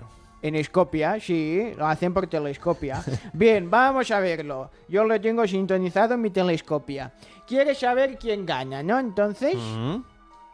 el ganador de la Supercopa. llevo dos aciertos hasta el momento, no quiero equivocarme. El ganador de la Supercopa de Europa de fútbol será A ver. el Real Madrid. Ha salido la carta. del- soy como un niño de San Ildefonso levantando el cartel, pero como esto es radio no se ve. Va a Sí, ganar. es más bien del sorteo del niño, que es donde levanta los numeritos. Usted Levanta- exacto, yo lo habrá levantado de la misma manera. Yo no le veo porque no sé dónde está usted, en qué radio está, ni... Yo a usted sí, porque tengo aquí unas webcam puestas para Ah, sí. verle. Ganará clarísima, bueno, clarísimamente, igual es a los penaltis, yo a tanto detalle, ¿verdad? No sé, porque si no me forraría con las casas de apuestas. Solo sé que gana el Real de Madrid. Y ya está. Oiga, ¿usted es consciente de que hoy, que es 8 de agosto, Sí. que todavía falta para que se dispute el encuentro. Sí. A las 3 y 34 minutos. Bueno, no falta tanto, que falta? Eh, eh, Un ratito. 17 horas. Usted ha dicho que ganará el Real Madrid. Sí. Mañana, Hombre, el mérito es ese, porque si lo digo después no tiene ningún mérito. Entonces "Uy, vaya vidente, mañana vaya vidente". le vamos a sacar este corte. Este Sí. trozo de programa. Un corte hoy que buenos son eh, los helados ahí con esa galletita, ¿eh? El, el galletita esa. Ya no se hace tanto el corte, a mí me gusta mucho. Vale, ya me voy, buenas noches. ¿Qué quieren saber? Ah, ya le he dicho lo que quieren saber. Ya está. ¿Quieres saber también el horóscopo? No, si usted acierta, yo me comprometo a que si se pasa usted por la emisora en Barcelona, ¿Sí? Que le voy a invitar a un corte de ¿A helado. un corte de helado? Sí. Ay, a mí me gusta el de Tutti Frutti. Que los oyentes digan cuál es el sabor de helado de corte que más les gustaban. Etiqueta Noches Radio, espacio, o no, todo junto, nombre de helado. Pero usted ya prescribe los hashtags y lo que Sí, hace lo a que ver, da ya la lo gana. sé, ya sé lo que va a ser trending topic. Mañana va a ser trending topic Real Madrid, Manchester United. Bien, eh, y Pero también... ¿para qué pregunta usted a los oyentes cuál es su sabor preferido de helado si usted ya debe saber Porque ya qué helado sé va a yo. ganar? ¿Qué helado va a ganar? Digo, ah, yo, también sí, pero claro, si no participa... Esto es como un viaje en el tiempo. es- Nueces de macadamia, pistacho, Esto es el una de pitufo. Es una paradoja viaje-tiempo. Si yo no hago la pregunta, no van a responder. Por Claro. tanto, aunque sepa que van a responder, si no responden, yo no puedo ver el futuro. ¿Usted no ha visto Regreso al Futuro? Sí, sí. Una, dos y tres. ¿Le puedo hacer una pregunta más? No. ¿De qué, qué lleva el helado de pitufo? ¿El helado de pitufo? El que es azul. Arándanos. No sé, digo yo, no- que no va a tener pitufos dentro. Van a estar, eh, si Gargamel ha estado toda la vida persiguiéndolos y no tiene ninguno, no van a chafar pitufos para hacer un helado. Debe ser de arándanos, digo yo. No lo sé. Hombre, claro. ¿Algún oyente heladero o heladera Por favor, conteste. que nos llame y nos lo cuente? Sí. Bueno, para hoy 8 de agosto, además de que va a ganar el Real Madrid, Me ha costado encontrar la página, ¿eh? Menos mal, menos mal que me ha preguntado lo de los va pitufos. después del 7 de agosto. Sí, ya lo tengo. Pues mire, hoy, 8 de agosto, es el día de los polifacéticos. ¿Qué le parece? No sabía que tenían un día. Pues sí. ¿El día de los qué? De los polifacéticos. Ah. Bien, puntos fuertes Yo a soy los... polifacético. ¿Pero me va a dejar terminar o no? Puntos fuertes de los polifacéticos. Son versátiles, brillantes y responsables. Muy bien. Puntos débiles son Y egoístas. hacen varias cosas al mismo tiempo. Sí. Eso solo digo yo sin, sin, sin ver el libro Claro, gordo eh, de Petete. Es ese que una usted. característica, no es un santo, no es san polifacético. Y porque, ¿Cómo se llama el niño? ¡Ay, polifacético! Pues seguro que es muy... Bueno, en fin. Y puntos débiles son egoístas, ambiciosos, inconscientes. Bien, meditación del día, ya termino. Cuando somos realmente nosotros... No, es una pregunta. Es una meditación pregunta. Vale. ¿Cuándo somos realmente nosotros mismos? Toma ya. ¡Hala! Y con esto me despido. No, ¿le puedo hacer una pregunta más? No, porque ya me están desintonizando. Ah, No, yo quiero saber a qué hora empezamos mañana el programa. A la una. Ah, En punto. Sí, bueno. Ah, buena pregunta. Sí, se lo contesto. A la una, cuatro minutos, 37 segundos. ¿Le puedo Ale, pedir adiós. esto cada día? Sí. Vale. Adiós. Adiós, buenas noches. Buenas noches. Este verano, Noches de Radio en Onda Cero.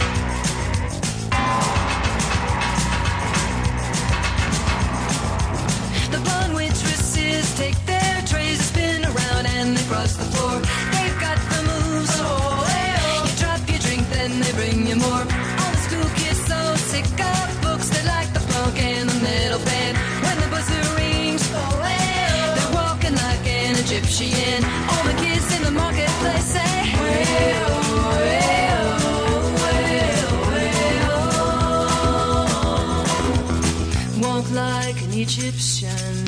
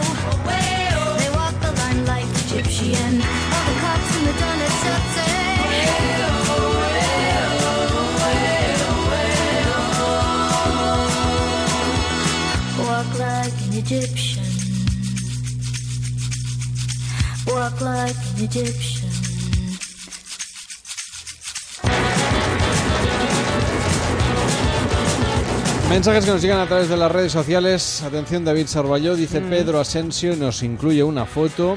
Sí. En San Francisco venden helado de Viagra y nos Toma. incorpora una fotografía con el helado de color azul que allí en lugar de poner que es de pitufo pone que es de Viagra. Imagino que es un meme o una broma o algo así. Tengo un chiste. Si es un helado de Viagra, seguro que es un helado de palo.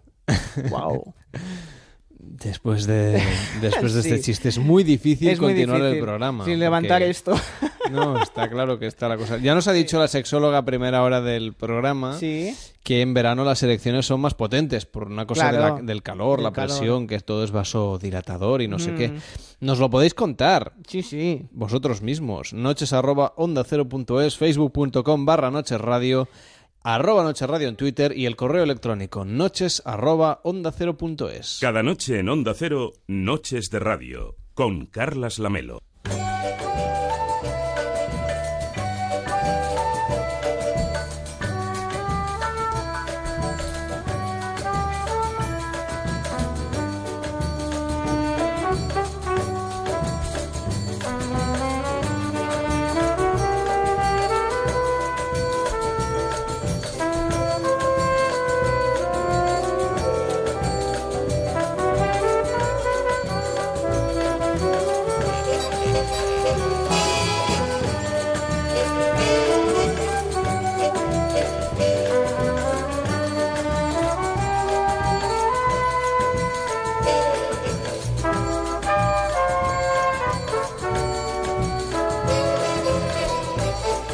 Pues vamos a irnos a disfrutar de la mejor gastronomía española. En este caso, en Berlín, Manuel, que vamos a hacer en Berlín con la gastronomía española. Así es, pues vamos a ir a visitar a uno de nuestros españoles, en concreto madrileño, que se ha ido a emigrar a Berlín. En este caso, en el bar El Barquito se encuentra Cristian. El borriquito, ¿no? ¿O el Eso, barqui- perdón, el, borriquito. el borriquito, el borriquito. ¿Qué tal, Cristian? ¿Cómo estás? Buenas noches. Muy bien, buenas noches. Bueno, casi ya buenos días. Estoy casi. ¿Estás trabajando hasta ahora o no? Sí, ahora mismo estamos trabajando. Pero hasta que- las 5 de la mañana. Pero los berlineses están comiendo pimientos del padrón a esta hora, chorizo ibérico, ensaladilla chuletones. rusa y chuletones. Todavía están aquí. Madre mía. ¿Y qué, cuál es el plato español que tiene más éxito? Pues hay varios. Por ejemplo, tengo va- varias carnes frescas, pescados. Las gambas al ajillo triunfan bastantes. O las tapas variadas. Y la paella, ¿no? Y la paella, sí, se Sí. me olvidaba. Muy famosa también. Pero algo que tú que eres español sea un poco, es decir, claro, los restaurantes españoles que hay por el mundo a veces pues no son del todo fieles a la tradición, igual que hay restaurantes chinos aquí que no son fieles a la comida china o restaurantes mexicanos que adaptan las recetas, etcétera. Algo que a ti te chirríe un poco, Algo, pues no sé. A ver, que digas, bueno, esto en España no es bien bien así. a ver, lo pienso un momentito. Mm, No sé, ahora mismo se me... Bueno, si se te ocurre sí, tú nos lo algún- dices. Algún pescado frito. Algún Ah, pescado frito, que hacen una adaptación Sí. ahí de- del pescado. Sí, a veces demasiado frito, Claro. pero tonterías, no, realmente ni, Una no cosa sé de, nada ma- raro. de matices. Bueno, yo he visto las fotos de grupo de la gente que se hace en este restaurante y son muy comentables en TripAdvisor. ¿De qué sentido? Pues que la gente está como muy alegre, muy contenta. Mm, Sí, Suelen aquí- salir todos con, con cara de, de que los han pillado en un, en un renuncio y alguno con un sombrero mexicano, lo cual me ha llamado mucho la atención. Aquí hay mucha loquería, se puede decir. Lo quería, pero ¿qué tipo Sí. de restaurante? Es decir, ¿qué tipo de gente va a un restaurante español en Berlín como, como el Borriquito? Pues todo, turistas, locales, de todo. Prácticamente viene todo. Es, es bastante conocido por aquí. Pero, por ejemplo, alemanes que vayan a ver el... No sé, los platos típicos. Son alemanes que luego nos encontramos veraneando en Mallorca, en Valencia, en Madrid, en Ávila. Sí, ese perfil, básicamente. Yo lo que tengo la duda es, eh, has dicho que lo de, por ejemplo, al ajillo piden las cosas, ¿cómo lo dicen? Porque en- al ajillo así... En alemán no debe ser fácil, ¿eh? Les debe eh, costar. Traducción al alemán. Buah, y eso ¿Y cómo son unas gambas al ajillo en alemán? Pues serían Garnelen, Knoblauchsoße. Garnelen, bueno, no sería capaz de decirlo yo. Vamos. Nada, cuando, cuando llevas un tiempo ya se te hace Te la voz. acabaría pidiendo un El gazpacho, que eso seguro que lo dicen más o El menos. gazpacho dice ah, muchas veces en, en español, sí. Gazpacho, ¿no? O algo así. ¿Y qué tal? ¿Cómo preparáis el gazpacho ahí en este restaurante? Eh, pues de manera natural se trituran las verduras y no sé, es lo único que he visto yo. Yo trabajo fuera, así es natural. ¿Cuánto tiempo hace que trabajas en este restaurante? Yo llevo ya pues, cuatro meses ¿Y, qué te, y qué te ha llevado a Alemania? mm, por probar algo nuevo. O sea, es una experiencia simplemente. Ni has buscado, ni buscas el amor, ni has encontrado trabajo como hace mucha gente. Simplemente Nada, conocer fue- otro lugar. Vive mi padre aquí, no, viene por, por curiosidad. Déjame hacer un cambio. Oye, me, me encanta, perdona, eh, la, la, la música que tenéis de fondo, yo me pido la, la playlist de, del Spotify. Spotify. porque me encanta. sí, es música en directo tenemos aquí. ¿En serio? Qué bueno. No, sí, hay, en- en- eh, hay fotos por ahí en internet que, que se puede ver. Hay algún integrante que, que es más bien latinoamericano más que español, ¿no? Cantando. Sí, hay, hay, hay latinos y, y los españoles también. sí. Manuel creo que quería hacer una pregunta. Sí, sí, que cuánto tiempo más o menos tienes pensado quedarte allí o esto va a ser algo temporal, vas a volver. Pues, es algo que un día pienso una cosa, otro día otra. Ah, un par de años como mucho. o sea, lo yo que, creo la, que volveré. lo que la vida decida, ¿no? Ahí está. Realmente no tengo prisa ni... No sé. No, no estoy mal aquí tampoco. ¿Cuántos años tienes? Yo 19. 19. Bueno, pues Cristian, puedes decidir en cualquier Por momento. eso, cada día pienso una cosa diferente. Oye, y por lo que te dicen o por tu propia experiencia, ¿es fácil ligar en Alemania? No, por mi experiencia no. Y menos con alemanas. ¿Y eso? No sé, so- son... Es otra cultura, es más difícil, muy frías. Pero no les gusta, no sé, el latino, esa imagen que tenemos tan cinematográfica. Eso, eso le gusta cuando van a España de vacaciones. Ah, amigo. Ah, Cambian el chip, se puede decir. En Alemania no quieren latino. En Alemania son tradicionales, se portan bien. Mm. Aquí se dejan de fiestas locas, eh, eh, todas esas cosas que se ven en España. ¿Y qué es lo más difícil que llevas de, de- al vivir en Berlín? El idioma, se puede decir que es lo peor, y el tiempo, que es muy malo. Pero bueno, el tiempo uno se acostumbra. ¿Y tú sales por Berlín, vas a restaurantes berlineses a descubrir la gastronomía alemana? Sí. ¿Qué nos puedes recomendar? Pues yo conozco sobre todo restaurantes españoles, algún alemán conozco, pero siempre su, su comida es, no sé, muy repetitiva, no nunca veo realmente algo nuevo que me llame. O sea, que tú te vas por ahí y, y sigues comiendo tortilla de patatas, pimientos del padrón. Sí, una, una carne buena de vez en cuando y ya está. Bueno, está bien. Ahora Pues- que es algo italiano, algo así, para cambiar. Más mediterráneo, ¿no? Sí, eso es. Bueno, pues que disfrutes de tu estancia en Berlín, sea el tiempo que sea. Muchas y gracias. a seguir repartiendo gastronomía española ahí en Alemania. Que vaya bien, buenas noches. Venga, igualmente, un saludo. Bueno, David Sarballó, ¿qué nos cuentan los periódicos? Bueno, como sabéis, eh, mi criterio a la hora de, de ponerlos en orden no existe. Es decir, yo recojo todas las... Es la impresora la que lo Sí, decide. sí, sí, sí, porque a veces se me, se me caen por el suelo, porque van saliendo de la impresora, yo los recojo y ese, el orden que se ha quedado es el que, el que yo digo. Así que hoy empezamos por el periódico de Aragón, ¿eh?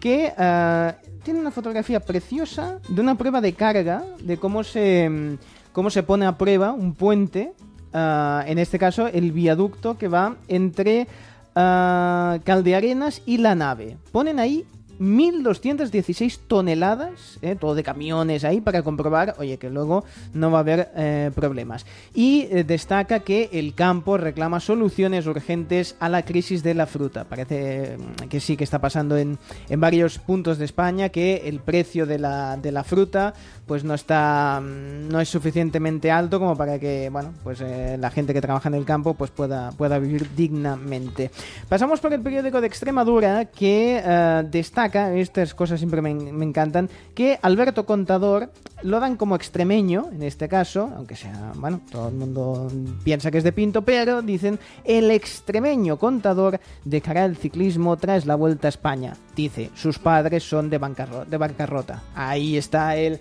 el modo de poder hacerlo mm, extremeño que es, vamos, es, es de todos. Y ya que seguimos en esta línea, por ejemplo, La Voz de Galicia, en portada Ana Peleteiro, esta atleta que tiene un presente y un futuro fantástico en el triple salto. Que, que tiene un acento gallego que es maravilloso y destaca en esa séptima posición en la final del Mundial de Londres en el triple salto y con récord gallego eh, ya te digo, jovencísima y con un futuro fantástico. Y también destacan que Galicia superará el cuarto de millón de habitantes de más de 80 años en el 2030. ¿eh? Es decir, hay un envejecimiento de la población que es, es evidente. Diario Palentino, ¿qué te parece? Muere una palentina tras ser atropellada cuando ayudaba a un accidentado, una situación realmente realmente dura y una fotografía chorizos para la reflexión. Representantes de mm, ACAL llevaron a cabo un singular reparto para llamar la atención sobre el déficit de empleados y las condiciones de trabajo en las cárceles. Vamos con más noticias. El, el país recoge que eh, Rajoy pide al PSOE el máximo consenso hasta el referéndum. Dice el presidente recomienda mimar a los turistas y no tratarlos a patadas. La portada ABC también destaca esa, esa situación directamente eh, mm, en una fotografía junto al rey que dice es un disparate tratar a patadas al turista. Bien, eh, en el mundo destacan que el soberanismo usa las colas en el Prat para su campaña del 1 de octubre. Y en la fotografía de la reunión entre Rajoy y mm, el rey dice con lumbago, pero en forma para repetir. ¿eh? Parece que esas mm, caminatas, ese estilo que yo como marchador mm, de marcha atlética puedo Ahora decir- todo el mundo, todos los expertos están saliendo. sí, Eh, es hace que- mucho tiempo que sabemos que Rajoy le hemos visto con Angela Bueno. Merkel ni con otra gente. Ahora todo el mundo sabe que lo hace mal y que por eso tiene lumbago. Sí, sí, sí. Bueno, sí que es verdad que ah, no hace falta ser un experto en marcha atlética para ver que esos brazos se mueven demasiado en comparación con las piernas. Pero bueno, Oye, ¿quién sabe si te llaman de la Moncloa para hacer Sí. de entrenador personal del eh, presidente? pues sí, eh, la verdad es que estaría encantado. Sí, bueno, si me llaman yo les daré cuatro, cuatro consejitos. Bien, en la razón... y yo voy contigo a correr por la Moncloa. Sí, sí, sí. Mira, todos a hacer marcha. Todos nos vamos de marcha No, con yo, el de- yo, presidente. yo marcha Ah. no, haré, no haré que no se menear así las caderas. ¿eh? Sí, bueno, y la razón para terminar, eh, Rajoy asegura a don Felipe que el 1 de octubre, que yo siempre que veo el 1-O pienso que es van 1-0 a la media parte. Lo que no sabemos es quién gana. Exactamente. Si, los independentistas bueno, los o, de, los de casa, que no sabemos o- cuáles o- son. O, o los constitucionalistas. Exacto, pues dice Rajoy que no se va a celebrar el referéndum. Muy bien, pues yo tengo más noticias para Si ti si que quieres. siempre- siempre Será por periódicos en España. Exactamente. hombre. Tenemos, por ejemplo, el Faro de Vigo. Ah, que ¿ves? nos dice las medidas de protección por violencia de género se duplican en Galicia y que cada mes pierden el carné 170 conductores, entiendo que de Vigo, por Mm. cometer infracciones o delitos al volante. No, mm, conductores gallegos es en este caso Bueno. el dato, parece ser. Mm. El diario de Ferrol. Los anillos para la estrangulación del pene, una práctica arriesgada. ¿Cómo se me ha escapado este titular tan importante y, y tan de vital importancia? Lo prometo en el diario de Ferrol, noticia de portada. El gobierno prepara la puesta en marcha del proyecto Caixa Pro Infancia. Hay que vigilar con el anillo. Es una noticia importante y el inicio del plan de transporte coge por sorpresa a los usuarios de la zona rural. Mm. El diario Hoy de Extremadura dice que 35.000 vecinos de la zona de Llerena necesitan un trasvase para poder beber y que la Junta de Extremadura no tomará medidas contra los cuatro funcionarios por el caso UPA. Y el diario El Telegrama ¿Ves? Siempre me dejó alguno. nos eh, cuenta cosas del- de la visita de Rajoy a Palma de Mallorca y que el Museo Nacional de la Escultura rastrea las fuentes paganas de Alonso Berruguete y que Sara Serena es la primera artista española femenina en tener un número uno en la radio americana. Tendremos que buscarla en Spotify porque yo no sé Bueno, quién es. Siempre muchísimo. algo.